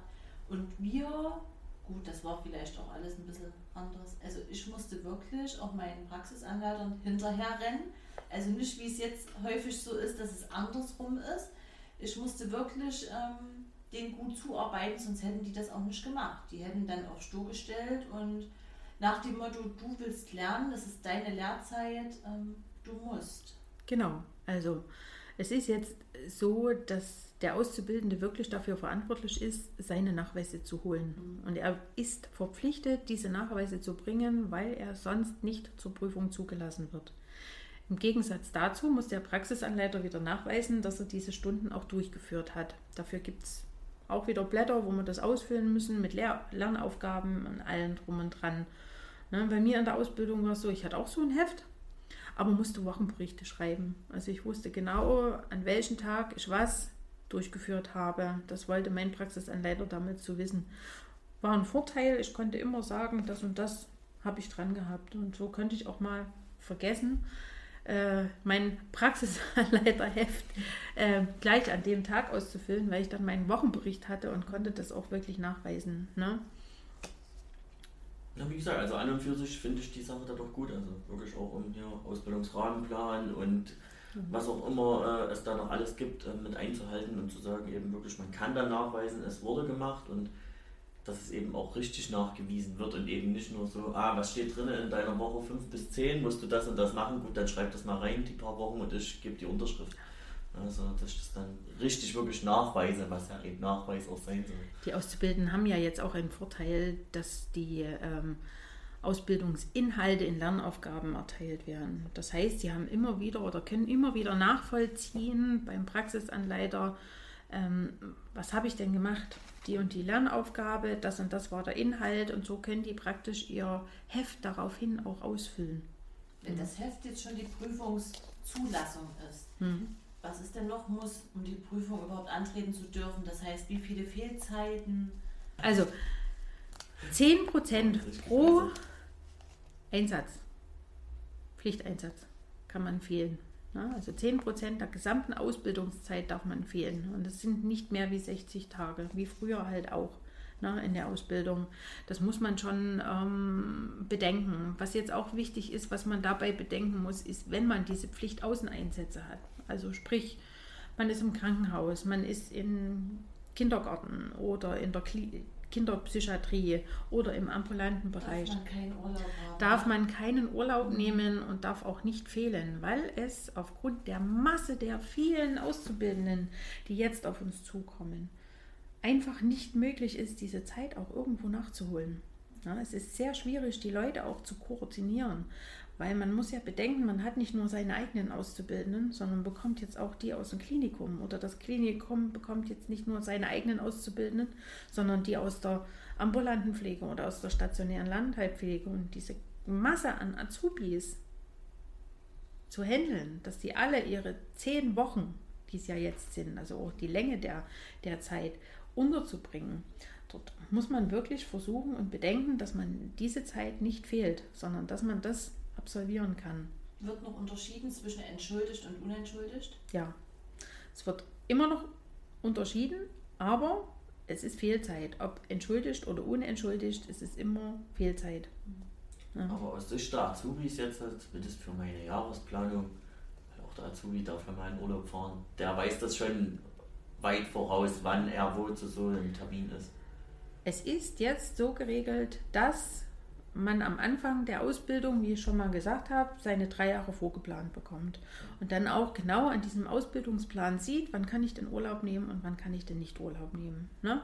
Urlaub nehmen kann man immer in der Zeit, wenn entweder kein Unterricht stattfindet, unterrichtsfreie Zeit, oder man ist im Ausbildungsbetrieb, also der, beim Träger der praktischen Ausbildung. Weil dort ist es immer irgendwo möglich, die Zeit auch nachzuholen, die man fehlt. Ne? Dort kann man das einplanen, wo man halt seinen Urlaub nimmt. 24 Tage sind angedacht jetzt in dieser Ausbildung als Urlaubszeit. Manche Arbeitgeber geben dann halt noch dazu, gerade wenn es jetzt Hilfskräfte sind oder sowas, die schon lange im Betrieb sind, die ihren Urlaub eh schon genehmigt haben. Aber das muss man dann halt sehen, wie man das einplanen kann. Gibt es Zeit für Prüfungsvorbereitung? Es gibt Zeit für die Prüfungsvorbereitung. Immer im letzten Drittel der Ausbildung ist man an dem Ort, wo man die Prüfung absolviert. Und dort kann man sich äh, intensiv auf die Prüfung vorbereiten. Genauso wie auf die mündlichen oder schriftlichen Prüfungen man Zeit in der Schule hat, wo man darauf vorbereitet wird. Gesetzt dem Fall, man ist so aufgeregt, irgendwas kommt dazwischen oder man ist nicht genügend vorbereitet. Man muss ja mit allem rechnen. Und der Azubi schafft die Prüfung nicht. Gibt es das noch, das halbe Jahr? Genau. Ähm, man hat die Möglichkeit, ein, ein halbes Jahr zu verlängern oder sogar bis einem Jahr. Rein praktischer Einsatz oder auch? Nein, also es kommt immer drauf an, wo man durchgefallen ist. Wenn man jetzt die Schule oder die mündliche oder die schriftliche auch nicht geschafft hat, hat man die, also bekommt man die Möglichkeit in der Schule nochmal so eine Nachholzeit zu machen. Ne? Dort wird man meistens in die Klassen, entweder, wenn es jetzt zu viele sind, wird eine eigene Klasse gemacht. Dieses Jahr zum Beispiel hat es leider auch bei uns jemand mal nicht geschafft, daher kann ich das äh, sagen. Ähm, dass sie dann in den Klassen, die jetzt zum Abschluss kommen, also die jetzt die Prüfungen haben, mit integriert werden und somit auch die ganze Prüfungsvorbereitung nochmal durchlaufen. Na gut, dadurch, dass der Start jetzt halbjährlich möglich ist, das war ja früher bei uns auch noch nicht so. Also ich weiß, wo ich angefangen habe, ähm, war die prinzipiell im Herbst der Beginn der Ausbildung und im März nicht nochmal möglich. Das kann ich jetzt gar nicht so genau sagen, ähm, weil die Ausbildungen, die jetzt laufen, also schon davor gelaufen sind, auch schon im März gestartet sind. Ich glaub, das kam Aber ich weiß Zeit. nicht, ab wann das so. Da kann das ich mich nicht halt mehr dran erinnern. Ja. ja, wir sind ja nicht mehr die Jüngsten. kann man denn die Ausbildung auch verkürzen? Gibt es das? Die Ausbildung kann man auch verkürzen, aber die Kriterien hierzu müssen dann immer mit den Schulen abgeklärt werden. Mhm. Na, also es kommt dann darauf an, was man im Vorfeld schon mal gemacht hat, ob man schon mal eine Ausbildung begonnen hat zum Beispiel und die durch irgendwelche Sachen ähm, abbrechen musste, ob man dann die Zeit angerechnet bekommt. Das ist individuell verschieden und wird auch auf Länderebene verschieden gehandhabt. Da kann ich also nicht viel dazu sagen, was die Kriterien jetzt an sich sind, dass man diese Ausbildung verkürzen kann. Wobei ich kein, Entschuldigung, mhm. ja. Nee, aber es wird jetzt kein Unterschied gemacht zwischen Abiturienten und Realschulabschluss zum Beispiel. Also es ist für eigentlich für mhm. jeden, der neu anfängt, sind es geplant diese drei Jahre. Genau. Weil das kenne ich aus meiner Ausbildung mhm. wiederum. Wenn du eben Abiturient warst, konntest du das bis um ein halbes Jahr mhm. eben die Ausbildung verkürzen. Ich denke, dass es ein Unterschied ist, wenn man jetzt zum Beispiel vorher ein Studium gemacht hat in der Pflege. Mhm. Ja, dass man die Zeit eventuell angerechnet bekommt ähm, und verkürzen kann auf ein Jahr. Wobei ich immer wieder sage, aus meiner Sicht, dass es nicht schadet, wenn man die Ausbildung von Anfang an begleitet, weil im ersten Jahr ein so viel verloren geht, was man nicht wieder nachholen kann. Ne? Sprich die ganze Anatomie zum Beispiel, die man vielleicht woanders gar nicht so äh, mehr im Kopf hat. Die wird ja im ersten Lehrjahr jetzt ausgebildet und verkürzt ausgebildet. Ne? Wenn wir sehen, für das ganze Muskelsystem, wo wir damals zwei, drei Wochen irgendwo intensiv geredet haben, sind es jetzt nur acht Stunden. Ja? Und das verpasst man einfach. Und deswegen sage ich immer wieder, dann fange ich lieber die Lehre nochmal von vorne an und steige ein mit dem ganzen Wissen und höre das vielleicht doppelt, aber prägt mir es besser ein, wie wenn mir eben die ersten Sachen verloren gehen. Ne?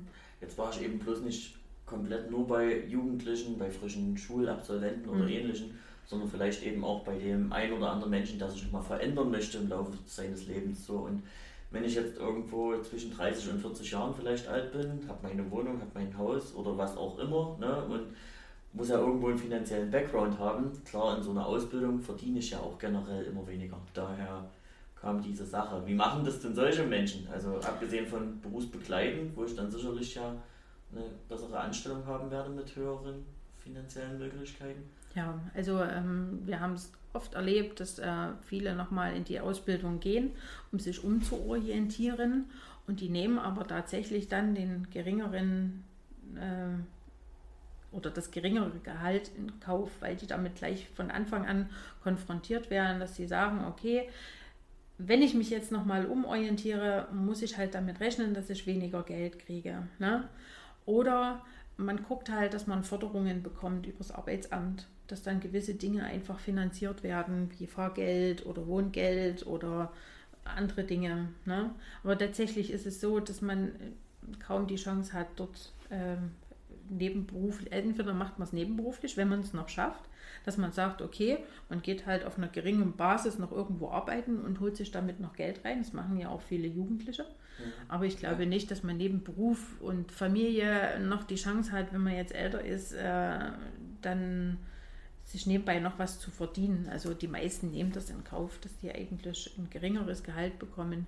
Wobei das geringere Gehalt ja jetzt ordentlich aufgestockt eigentlich wurde. ordentlich Mhm. aufgestockt worden ist. Ne? Wenn man im ersten Lehrjahr mal von 1130 Euro ausgeht und im dritten Lehrjahr 1400 Euro, da habe ich früher als Lehrling echt, also das wäre super von mir gewesen. Ne? Ich habe im ersten Lehrjahr 60 Euro und im letzten Lehrjahr 120 Euro bekommen. Okay, das ist dann, das ist dann schon ein Quantensprung, wenn man das mal gegenüberstellt. Nee, das stimmt schon. Ich denke auch die Belastung, wie Sie schon sagen, ähm, wenn man das ja, als Quereinsteiger oder nochmal berufsbegleitend ähm, als Fachkraft sich dann nochmal bilden möchte, die Belastungen sind einfach zu hoch. Weil ja du trotzdem deiner ähm, eigentlichen Arbeit nachgeben musst und was ich auch seitens des Arbeitsgebers ähm, für richtig halte, da auch ähm, eigentlich die Prämisse liegt. Meistens ist es doch so, dass die berufsbegleitenden Auszubildenden das aus eigenen Stücken machen.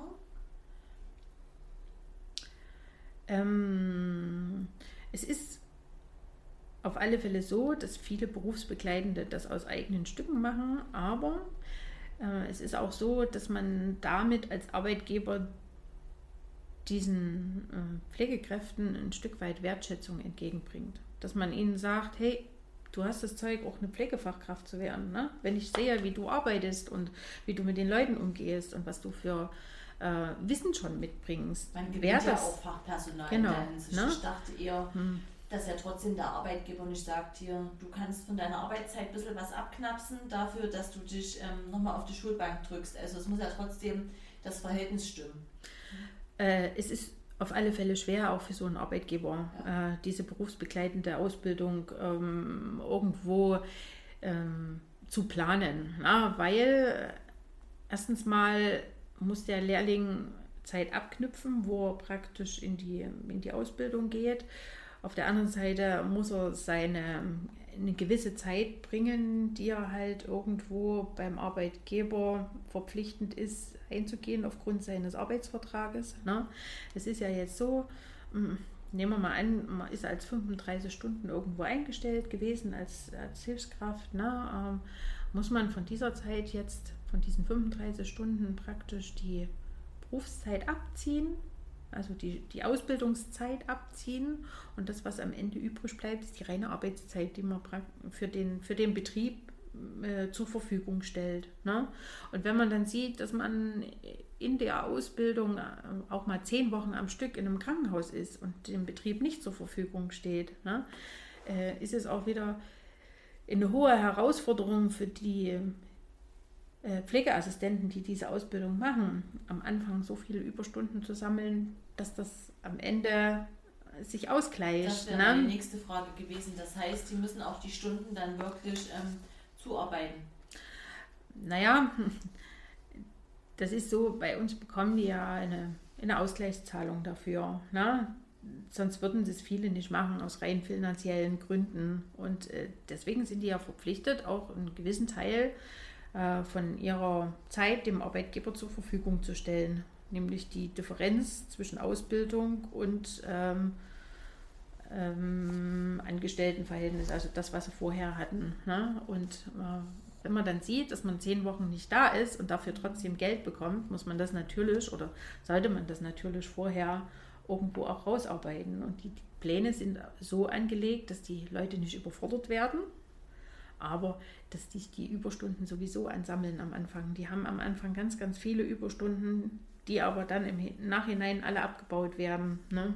Haben wir Berufsbegleitende in den Einrichtungen? Ja, haben wir. In allen? Nicht in allen, aber in, ich glaube, vier oder fünf Einrichtungen sind es jetzt, wo wir berufsbegleitende, ne, jetzt auch ganz neu, ist fast die ganze Klasse jetzt im März alle aus unseren Einrichtungen in einer Schule. Schön. So finden sie sich alle wieder. Hm. Wir waren jetzt nochmal bei der Prüfung gewesen. Ich würde gerne nochmal ganz zurück zum Anfang eigentlich. Was sind denn die Grundvoraussetzungen, um überhaupt die Ausbildung zur Pflegefachfrau, Pflegefachmann antreten zu dürfen? Ja, also die Voraussetzung ist, eine, ist ein mittlerer Schulabschluss oder eine andere erfolgreiche abgeschlossene zehnjährige Schulausbildung. Für Schüler mit einem Hauptschulabschluss bietet sich auch die Möglichkeit oder man kann da auch diese Ausbildung machen. Man muss halt vorher die äh, Pflegeassistentenausbildung absolviert haben und dann kann man genauso in die äh, Pflegefachmann oder Pflegefachfrau-Ausbildung übergehen. Ne? Die Pflegeassistenzausbildung, wie lange dauert die jetzt nur so rein informativ? Ein bis zwei Jahre. Bis zwei Jahre. Genau. Ne? Dort braucht man einen Hauptschulabschluss oder einen anderen Berufsabschluss, den man hat äh, und kann dort einsteigen. Ne? Sollte natürlich vorher schon mal so ein bisschen Erfahrung in der Pflege haben, damit man überhaupt weiß, ist es was für einen oder ist es ne? in, der, äh, in der jetzigen Ausbildung dient ja dazu der Orientierungseinsatz, dass man sich da ein bisschen orientieren kann, ist es was. Ne? Viele sagen dann nach einem halben Jahr, hm, das ist doch nichts für mich und ne? ist ja auch legitim, warum nicht? Mhm. Dafür dient so ein, so ein Einsatz. Ne? Und als Pflegeassistent oder die meisten Pflegeassistenten, die diesen, diese Ausbildung machen, haben ja vorher schon irgendwo in einem Pflegeheim gearbeitet und bekommen dadurch dann eben eine Qualifizierung, wo sie dann wirklich assistieren können. Also das heißt auch mal Blutdruck messen oder vielleicht auch mal eine Spritze geben oder Medikamente äh, geben, ne? unter Aufsicht der Pflegefachkraft. Ja, und dann bekommen wir ja auch viele Auszubildende aus Drittstaaten, was ich persönlich auch sehr wichtig finde, weil äh, ansonsten können wir den Fachkraftmangel, den wir hier in Deutschland haben oder in der ganzen Welt eigentlich haben, nicht auffangen. Ähm, es sei denn, wir legen jetzt alle los und bekommen Massen Kinder und die sind dann auch äh, 2025 soweit zur Ausbildung. Ähm, es ist auch eine gute Bereicherung für. Das ist gerade herrlich, wie die Tina sich ja abfällt. wir legen jetzt alle los, oder? Ich habe so dran gedacht, wir hatten uns alle schon Kinder haben, habe so gedacht, so, jetzt Sebastian, aber los. ne, manchmal ist sowas, nee, es ist wirklich so, bis 2025 brauchen wir, weiß gar nicht, 250.000 Pflegekräfte, die irgendwo, ja, und das kriegt man gar nicht aufgefangen. Deswegen brauchen wir ja dringend auch. Das bekommt man, glaube ich, auch nicht aus den Drittstaaten aufgefangen. Das nee, ist aber schwierig. Und ähm, ja, gebären und gleich mal auf 16 Jahre hochschneiden. 16 ist doch der Eintritt, oder? 16, ja, ab 16. Ähm, die meisten jetzt. Ja. Für die gilt natürlich dieselbe Voraussetzung, ne? aber die müssen Deutschkenntnisse besitzen. Das heißt, bei Eintritt oder bei Ankunft in Deutschland reicht der B1-Level aus aber mit Abschluss äh, der Prüfung brauchen sie halt das B2-Level. Also so, dass sie Bewohner verstehen können, dass sie verstehen können, was sie tun, dass sie schreiben können, dass sie lesen können, dass sie ärztliche Anordnungen umsetzen können. Das ist halt sehr wichtig. Ne? Sie brauchen eine gültige Arbeitserlaubnis, die nur für den Ausbildungsbetrieb praktisch gilt, also für den Ort der Ausbildung. Wenn die den wechseln sollten, müssen sie sich eine neue Ausbildung, also einen neuen äh, Vertrag holen. Ähm, sie brauchen eine Übersetzung ihres Schulzeugnisses von einem hier in Deutschland anerkannten Dolmetscher. Und dieses Zeugnis müssen sie dann noch einreichen, um zu äh, kontrollieren, dass das auch dem Hauptschulniveau von Deutschland betrifft. Das ist natürlich im Vorfeld für die Leute eine Menge Arbeit, aber sie haben Unterstützung durch die deutsche Botschaft in ihren Ländern, wo sie das alles erfragen können. Und meistens sind dort auch ähm, äh, Mitarbeiter, die die dabei unterstützen. Hm. Wie lange dauert, egal ob ähm, Interessenten von Drittstaaten oder auch für die Deutschen, wie lange dauert diese komplette Vorbereitungszeit, dass man alle Unterlagen für die Ausbildung hat mit Bewerbungsprozess? Wie viel vorher müssen sich die die Schüler oder ja, doch die Schüler ähm, im Vorfeld um alles kümmern? Also man sagt immer so zwischen einem Dreiviertel und einem halben Jahr Vorlaufzeit. Ne? Für die aus den Drittstaaten dauert es natürlich ein bisschen länger, weil unsere Behörden auch ein bisschen langsam manchmal agieren und die Prüfung dieser Zeugnisse bis 15 Monate dauern kann. Ja, man hat zwar die Möglichkeit, diese Prüfung auch zu verkürzen, aber selbst diese Verkürzung dauert sechs Monate bei uns. Gibt es da Toleranzgrenzen? Also wenn ich jetzt wirklich sage, ähm, man kann ja auf einem Zeugnis sicherlich auch, je nachdem aus welchem Land das jetzt kommt, schon mal äh, sich dank diverser Übersetzer schon mal angucken, welche Noten hat er denn. So, also ich, ich sehe ja jetzt generell, vielleicht erkenne ich nicht sofort, welches Wort steht für Deutsch oder für Mathe, aber ich sehe ja generell, er hat einen Zweier, Dreier Durchschnitt, was weiß ich was. Mhm. Dass man dann sagt, man fängt eine Ausbildung an und reicht dieses Dokument im Nachhinein nach oder muss er dann wirklich so lange das halbe Jahr oder das ganze Jahr noch seine Ausbildung verschieben?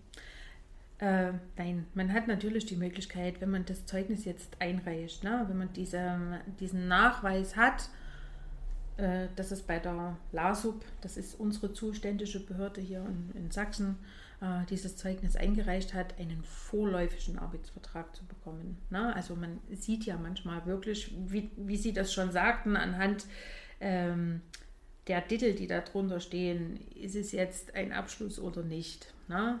Es ist natürlich immer vom Vorteil, wenn man sagt, man hat diesen Abschluss schon irgendwo in der Tasche oder diese Prüfung irgendwo in der Tasche. Tatsächlich wird es nicht anhand von Zensoren äh, festgelegt, sondern anhand der Fächer, die man ableistet.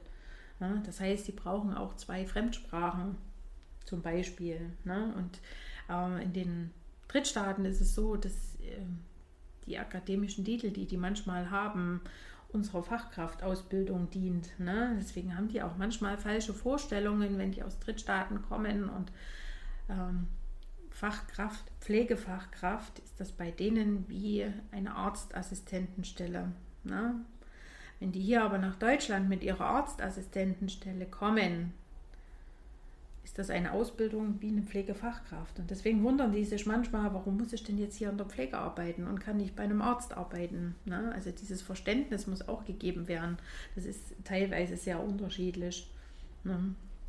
Da wäre es ja sehr gut für die Zukunft, wenn die generalistische Ausbildung jetzt nicht nur EU-weit, sondern wie ich es mal am Anfang angesprochen habe, dann eben sich auch mal Asien, Amerika, Afrika, je nachdem mit erstreckt, dass man das vielleicht komplett gebündelt. Also ich meine, Gottes Willen, das ist ein Zukunftstraum und das können wir, glaube ich, in, in allen äh, Berufssparten hernehmen. Das würden wahrscheinlich die meisten also Arbeitgeber der, sagen. Aber der Grundgedanke ja. ist schon richtig, aber ich denke, dass wir das so nicht verwirklichen können, weil durch die vielen religiösen Unterschiede äh, sich dort schon mal wirklich Welten auseinander tun. Ne?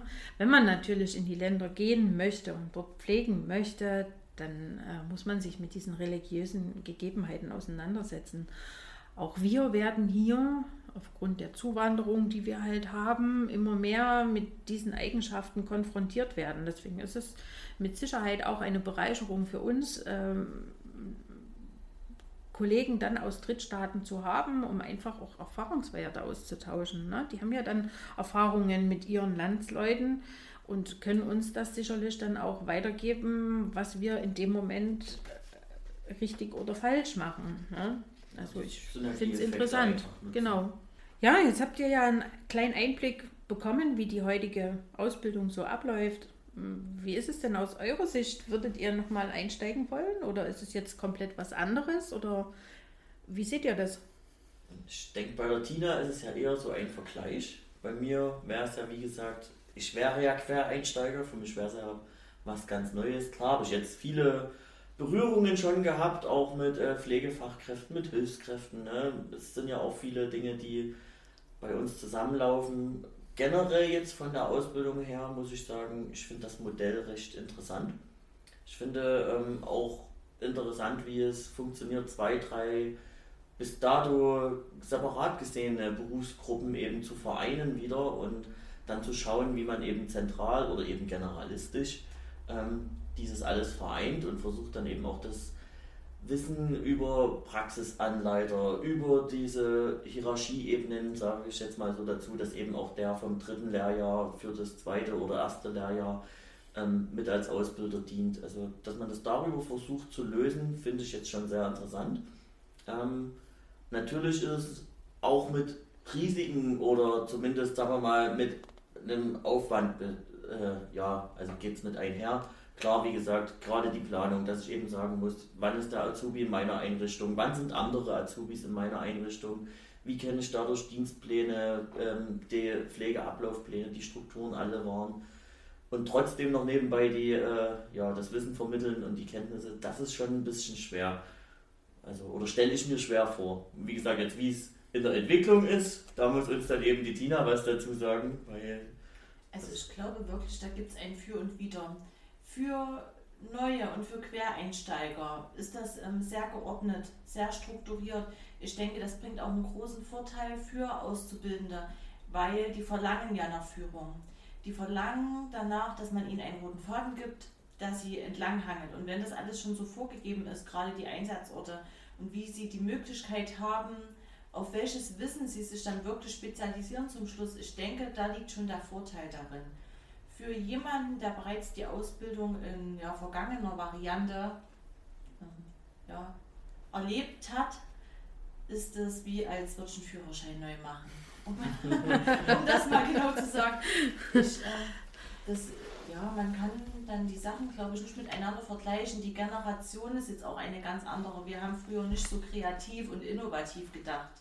Ne, wir waren sehr auf, ich will nicht sagen auf Gehorsam getrimmt, aber es war halt doch eine andere Zeit. Ne? Das, äh, man hat sich bewusst für die Altenpflege entschieden, nicht für Kinderkrankenpflege oder Pädiatrie und hat sich dementsprechend auch äh, in das Thema hinein vertieft. Und jetzt ist auf der einen Seite gut, dass man so eine große Möglichkeit hat, ne, sein Wissen doch zu vervielfältigen oder in gewisse Bereiche ja, abzudriften, aber wohl dem, wer damit auch als Praxisanleiter jetzt zurechtkommt, gerade weil man halt ähm, ja, weiß, wie es mal war. Wobei ich auch glaube, das wird nicht die letzte Variante sein der Ausbildung. Das wird sich ja bestimmt erst in den nächsten Jahren ähm, entwickeln bzw. zeigen, wie erfolgsversprechend äh, die Zusammenführung der Berufe jetzt ist. Genau. Ja, 2026 soll tatsächlich äh, das alles reflektiert werden, wie die Ausbildung bis dahin gelaufen ist. Bis dahin hat man mit Sicherheit auch ähm, viele Ergebnisse gesammelt, ne? ob das alles so klappt, ob man sich das überlegt hat, die Masse der Auszubildenden, die man jetzt irgendwo unterbringt, ob das so aufgeht. Ähm, dadurch, dass das jetzt alles neu ist, ist es natürlich eine Menge Arbeit. Ne? Wenn ich gerade sehe, die äh, Umstellung der Lernaufgaben, also diese erstmal zu entwickeln, das ist nimmt wahnsinnig viel Zeit in Anspruch, ne? auch umzudenken, dass man jetzt nicht nur in der Altenpflege agiert, sondern auch Schüler aus der Krankenpflege bekommt oder seinen Schülern, weil eben auch so eine geringe Zeit in der Theorie ist, vieles theoretisches Wissen wieder beibringen muss. Ne? Das heißt, man muss selber sich jetzt auch wieder bilden, mehr bilden und mal Dinge hinterfragen, was ich natürlich wieder gut finde als Fachkraft. Äh, viele Dinge selber sich wieder zu belesen ne? oder mal zu hinterfragen, warum ist es denn so? Weil die Lehrlinge werden jetzt öfter auf uns zukommen äh, mit Themen, wo wir vielleicht schon manchmal gar nicht mehr dran denken, weil wir nicht damit konfrontiert worden sind in der ganzen Zeit. Ne? Aber es kann ja nur vom Vorteil sein, wenn man sich darin weiterbildet. Ne? Und die Ausbildungsinhalte an sich haben sich halt verengt, also zusammengezogen. Ne? Also das heißt, man wird von Anfang an mit Dingen konfrontiert, wo man gesagt hat, die hat man früher aus dem dritten Lehrjahr gehabt. Ne? Und bis dahin werden wir sicherlich noch einiges von der Frau ähm, Franke in einem separaten Podcast hören. Ähm, dann können Sie uns sicherlich nicht nur ähm, viele Informationen zur Generalistik geben, sondern zu Ihrem allgemeinen ähm, Tätigkeitsprofil, Ihre Stellenbeschreibung, auch ein bisschen was über sich vielleicht auch ähm, kleine private, ähm, natürlich inhaltliche ähm, Details und vieles weitere. Gerne, würde ich mich freuen darüber. Ja, wir würden uns auch freuen, Sie nochmal begrüßen zu dürfen. Jetzt haben wir ewig lange über die generalistische Ausbildung geredet. Es waren auch viele, viele interessante Sachen dabei. Was würden Sie denn jetzt sagen, so mal in vielleicht zwei, drei kurzen Sätzen, was müsste ich mir jetzt merken? Also so dreijährige Ausbildung, so kurz knackig nochmal für die Leute, die jetzt sagen, ich interessiere mich wirklich, das sind jetzt die Key Facts, das ist die generalistische Ausbildung. Ja, also die generalistische Ausbildung ist wie gesagt jetzt gleich. Ne? Man hat die Möglichkeit innerhalb von drei Jahren oder fünf Jahren die Ausbildung abzuschließen äh, entweder im Bereich der Pflegefachmann, Pflegefachfrau oder am Ende dann im dritten Lehrjahr den Weg zu gehen als Kinderkrankenpflege oder Altenpflege. Ähm, man hat die Möglichkeit mit dem Abschluss äh, in den Mitgliedstaaten der EU eine Arbeit zu finden. Ähm, die Vergütung, man hat die Möglichkeit, eine höhere Vergütung damit zu bekommen. Ähm, die Aufgaben sind jetzt, also das ist das Neue an dem Gesetz, dass die Aufgaben der Pflegefachkraft klar deklariert sind, also dass die festgesetzt sind, welche Aufgaben praktisch eine Fachkraft durchzuführen hat und welche Aufgaben eine Pflegehilfskraft durchzuführen hat. Äh, und man hat die Möglichkeit, ein Studium danach noch zu machen, wenn man das möchte, oder begleitend ein Studium zu machen. Und ganz wichtig, man hat die Möglichkeit, eines unserer Teamgeister in unseren Einrichtungen zu werden. Das natürlich auch. Wie sieht es da aus? Ähm, wo kann man sich hinwenden, wenn man jetzt erste Informationen zu Europlus und einer Ausbildung gern haben möchte? Also jederzeit gern bei mir oder eben in der Geschäftsstelle bei der Europlus. Äh, Bewerbungen kann man unter ausbildung.europlussenioren.de abgeben. Ne? Wenn man zu mir kommen will, ich habe die äh, E-Mail-Adresse ausbildung.europlussenioren.de oder äh, ausbildung.vs-chemnitz.de. Gerne jederzeit eine E-Mail schreiben. Man kann im Internet nachschauen auf unserer Homepage, man kann bei Facebook nachschauen. Äh, dort sind wir vertreten oder eben bei den verschiedenen Messen, Ausbildungsmessen, die ähm, jetzt so anstehen. Bald wieder ja, in Präsenz durchgeführt werden können. Ja, genau. Also das war vielen, vielen Dank nochmal erstmal. Es war sehr, sehr umfangreich. Wie gesagt, wenn ihr jetzt äh, Lust bekommen habt, euch den Pflegeberuf doch mal oder den Beruf der Pflegefachkraft, Pflegefachmann, Pflegefachfrau, je nachdem, mal ein bisschen näher ähm, kennenzulernen. Wie gesagt, wendet euch gerne an die Frau Franke nutzt sonstige Möglichkeiten, euch über ähm, das Berufsbild zu informieren. Wir hoffen, dass wir euch einen ausreichenden Überblick dazu gegeben haben. Wenn ihr andere Kritik noch äußern wollt, wenn euch die Serie, äh, die Folge gefallen hat, wenn ihr sagt, wir haben mal Ideen, sprecht doch mal darüber. Vielleicht habt ihr da auch jemand im Unternehmen. Gerne immer her mit den Ratschlägen oder Tipps oder wie gesagt Wünschen, Anregungen. Das könnt ihr dann tun unter pflegeleicht.europlussenioren.de. Ansonsten vielen, vielen Dank auch an dich wieder, Tina. Es hat wieder sehr viel Spaß gemacht. Und wer von euch gerne noch möchte, hinterlässt uns dann noch ein Abonnement bei Spotify, iTunes, Apple Podcasts oder dieser. Und wir bedanken uns dann auch nochmal im Namen von Pflegeleicht bei Ihnen, Frau Franke. Bitte, bitte, gerne Bis geschehen. Bis zum nächsten Mal und wir sind dann mal raus. Tschüss. Tschüss.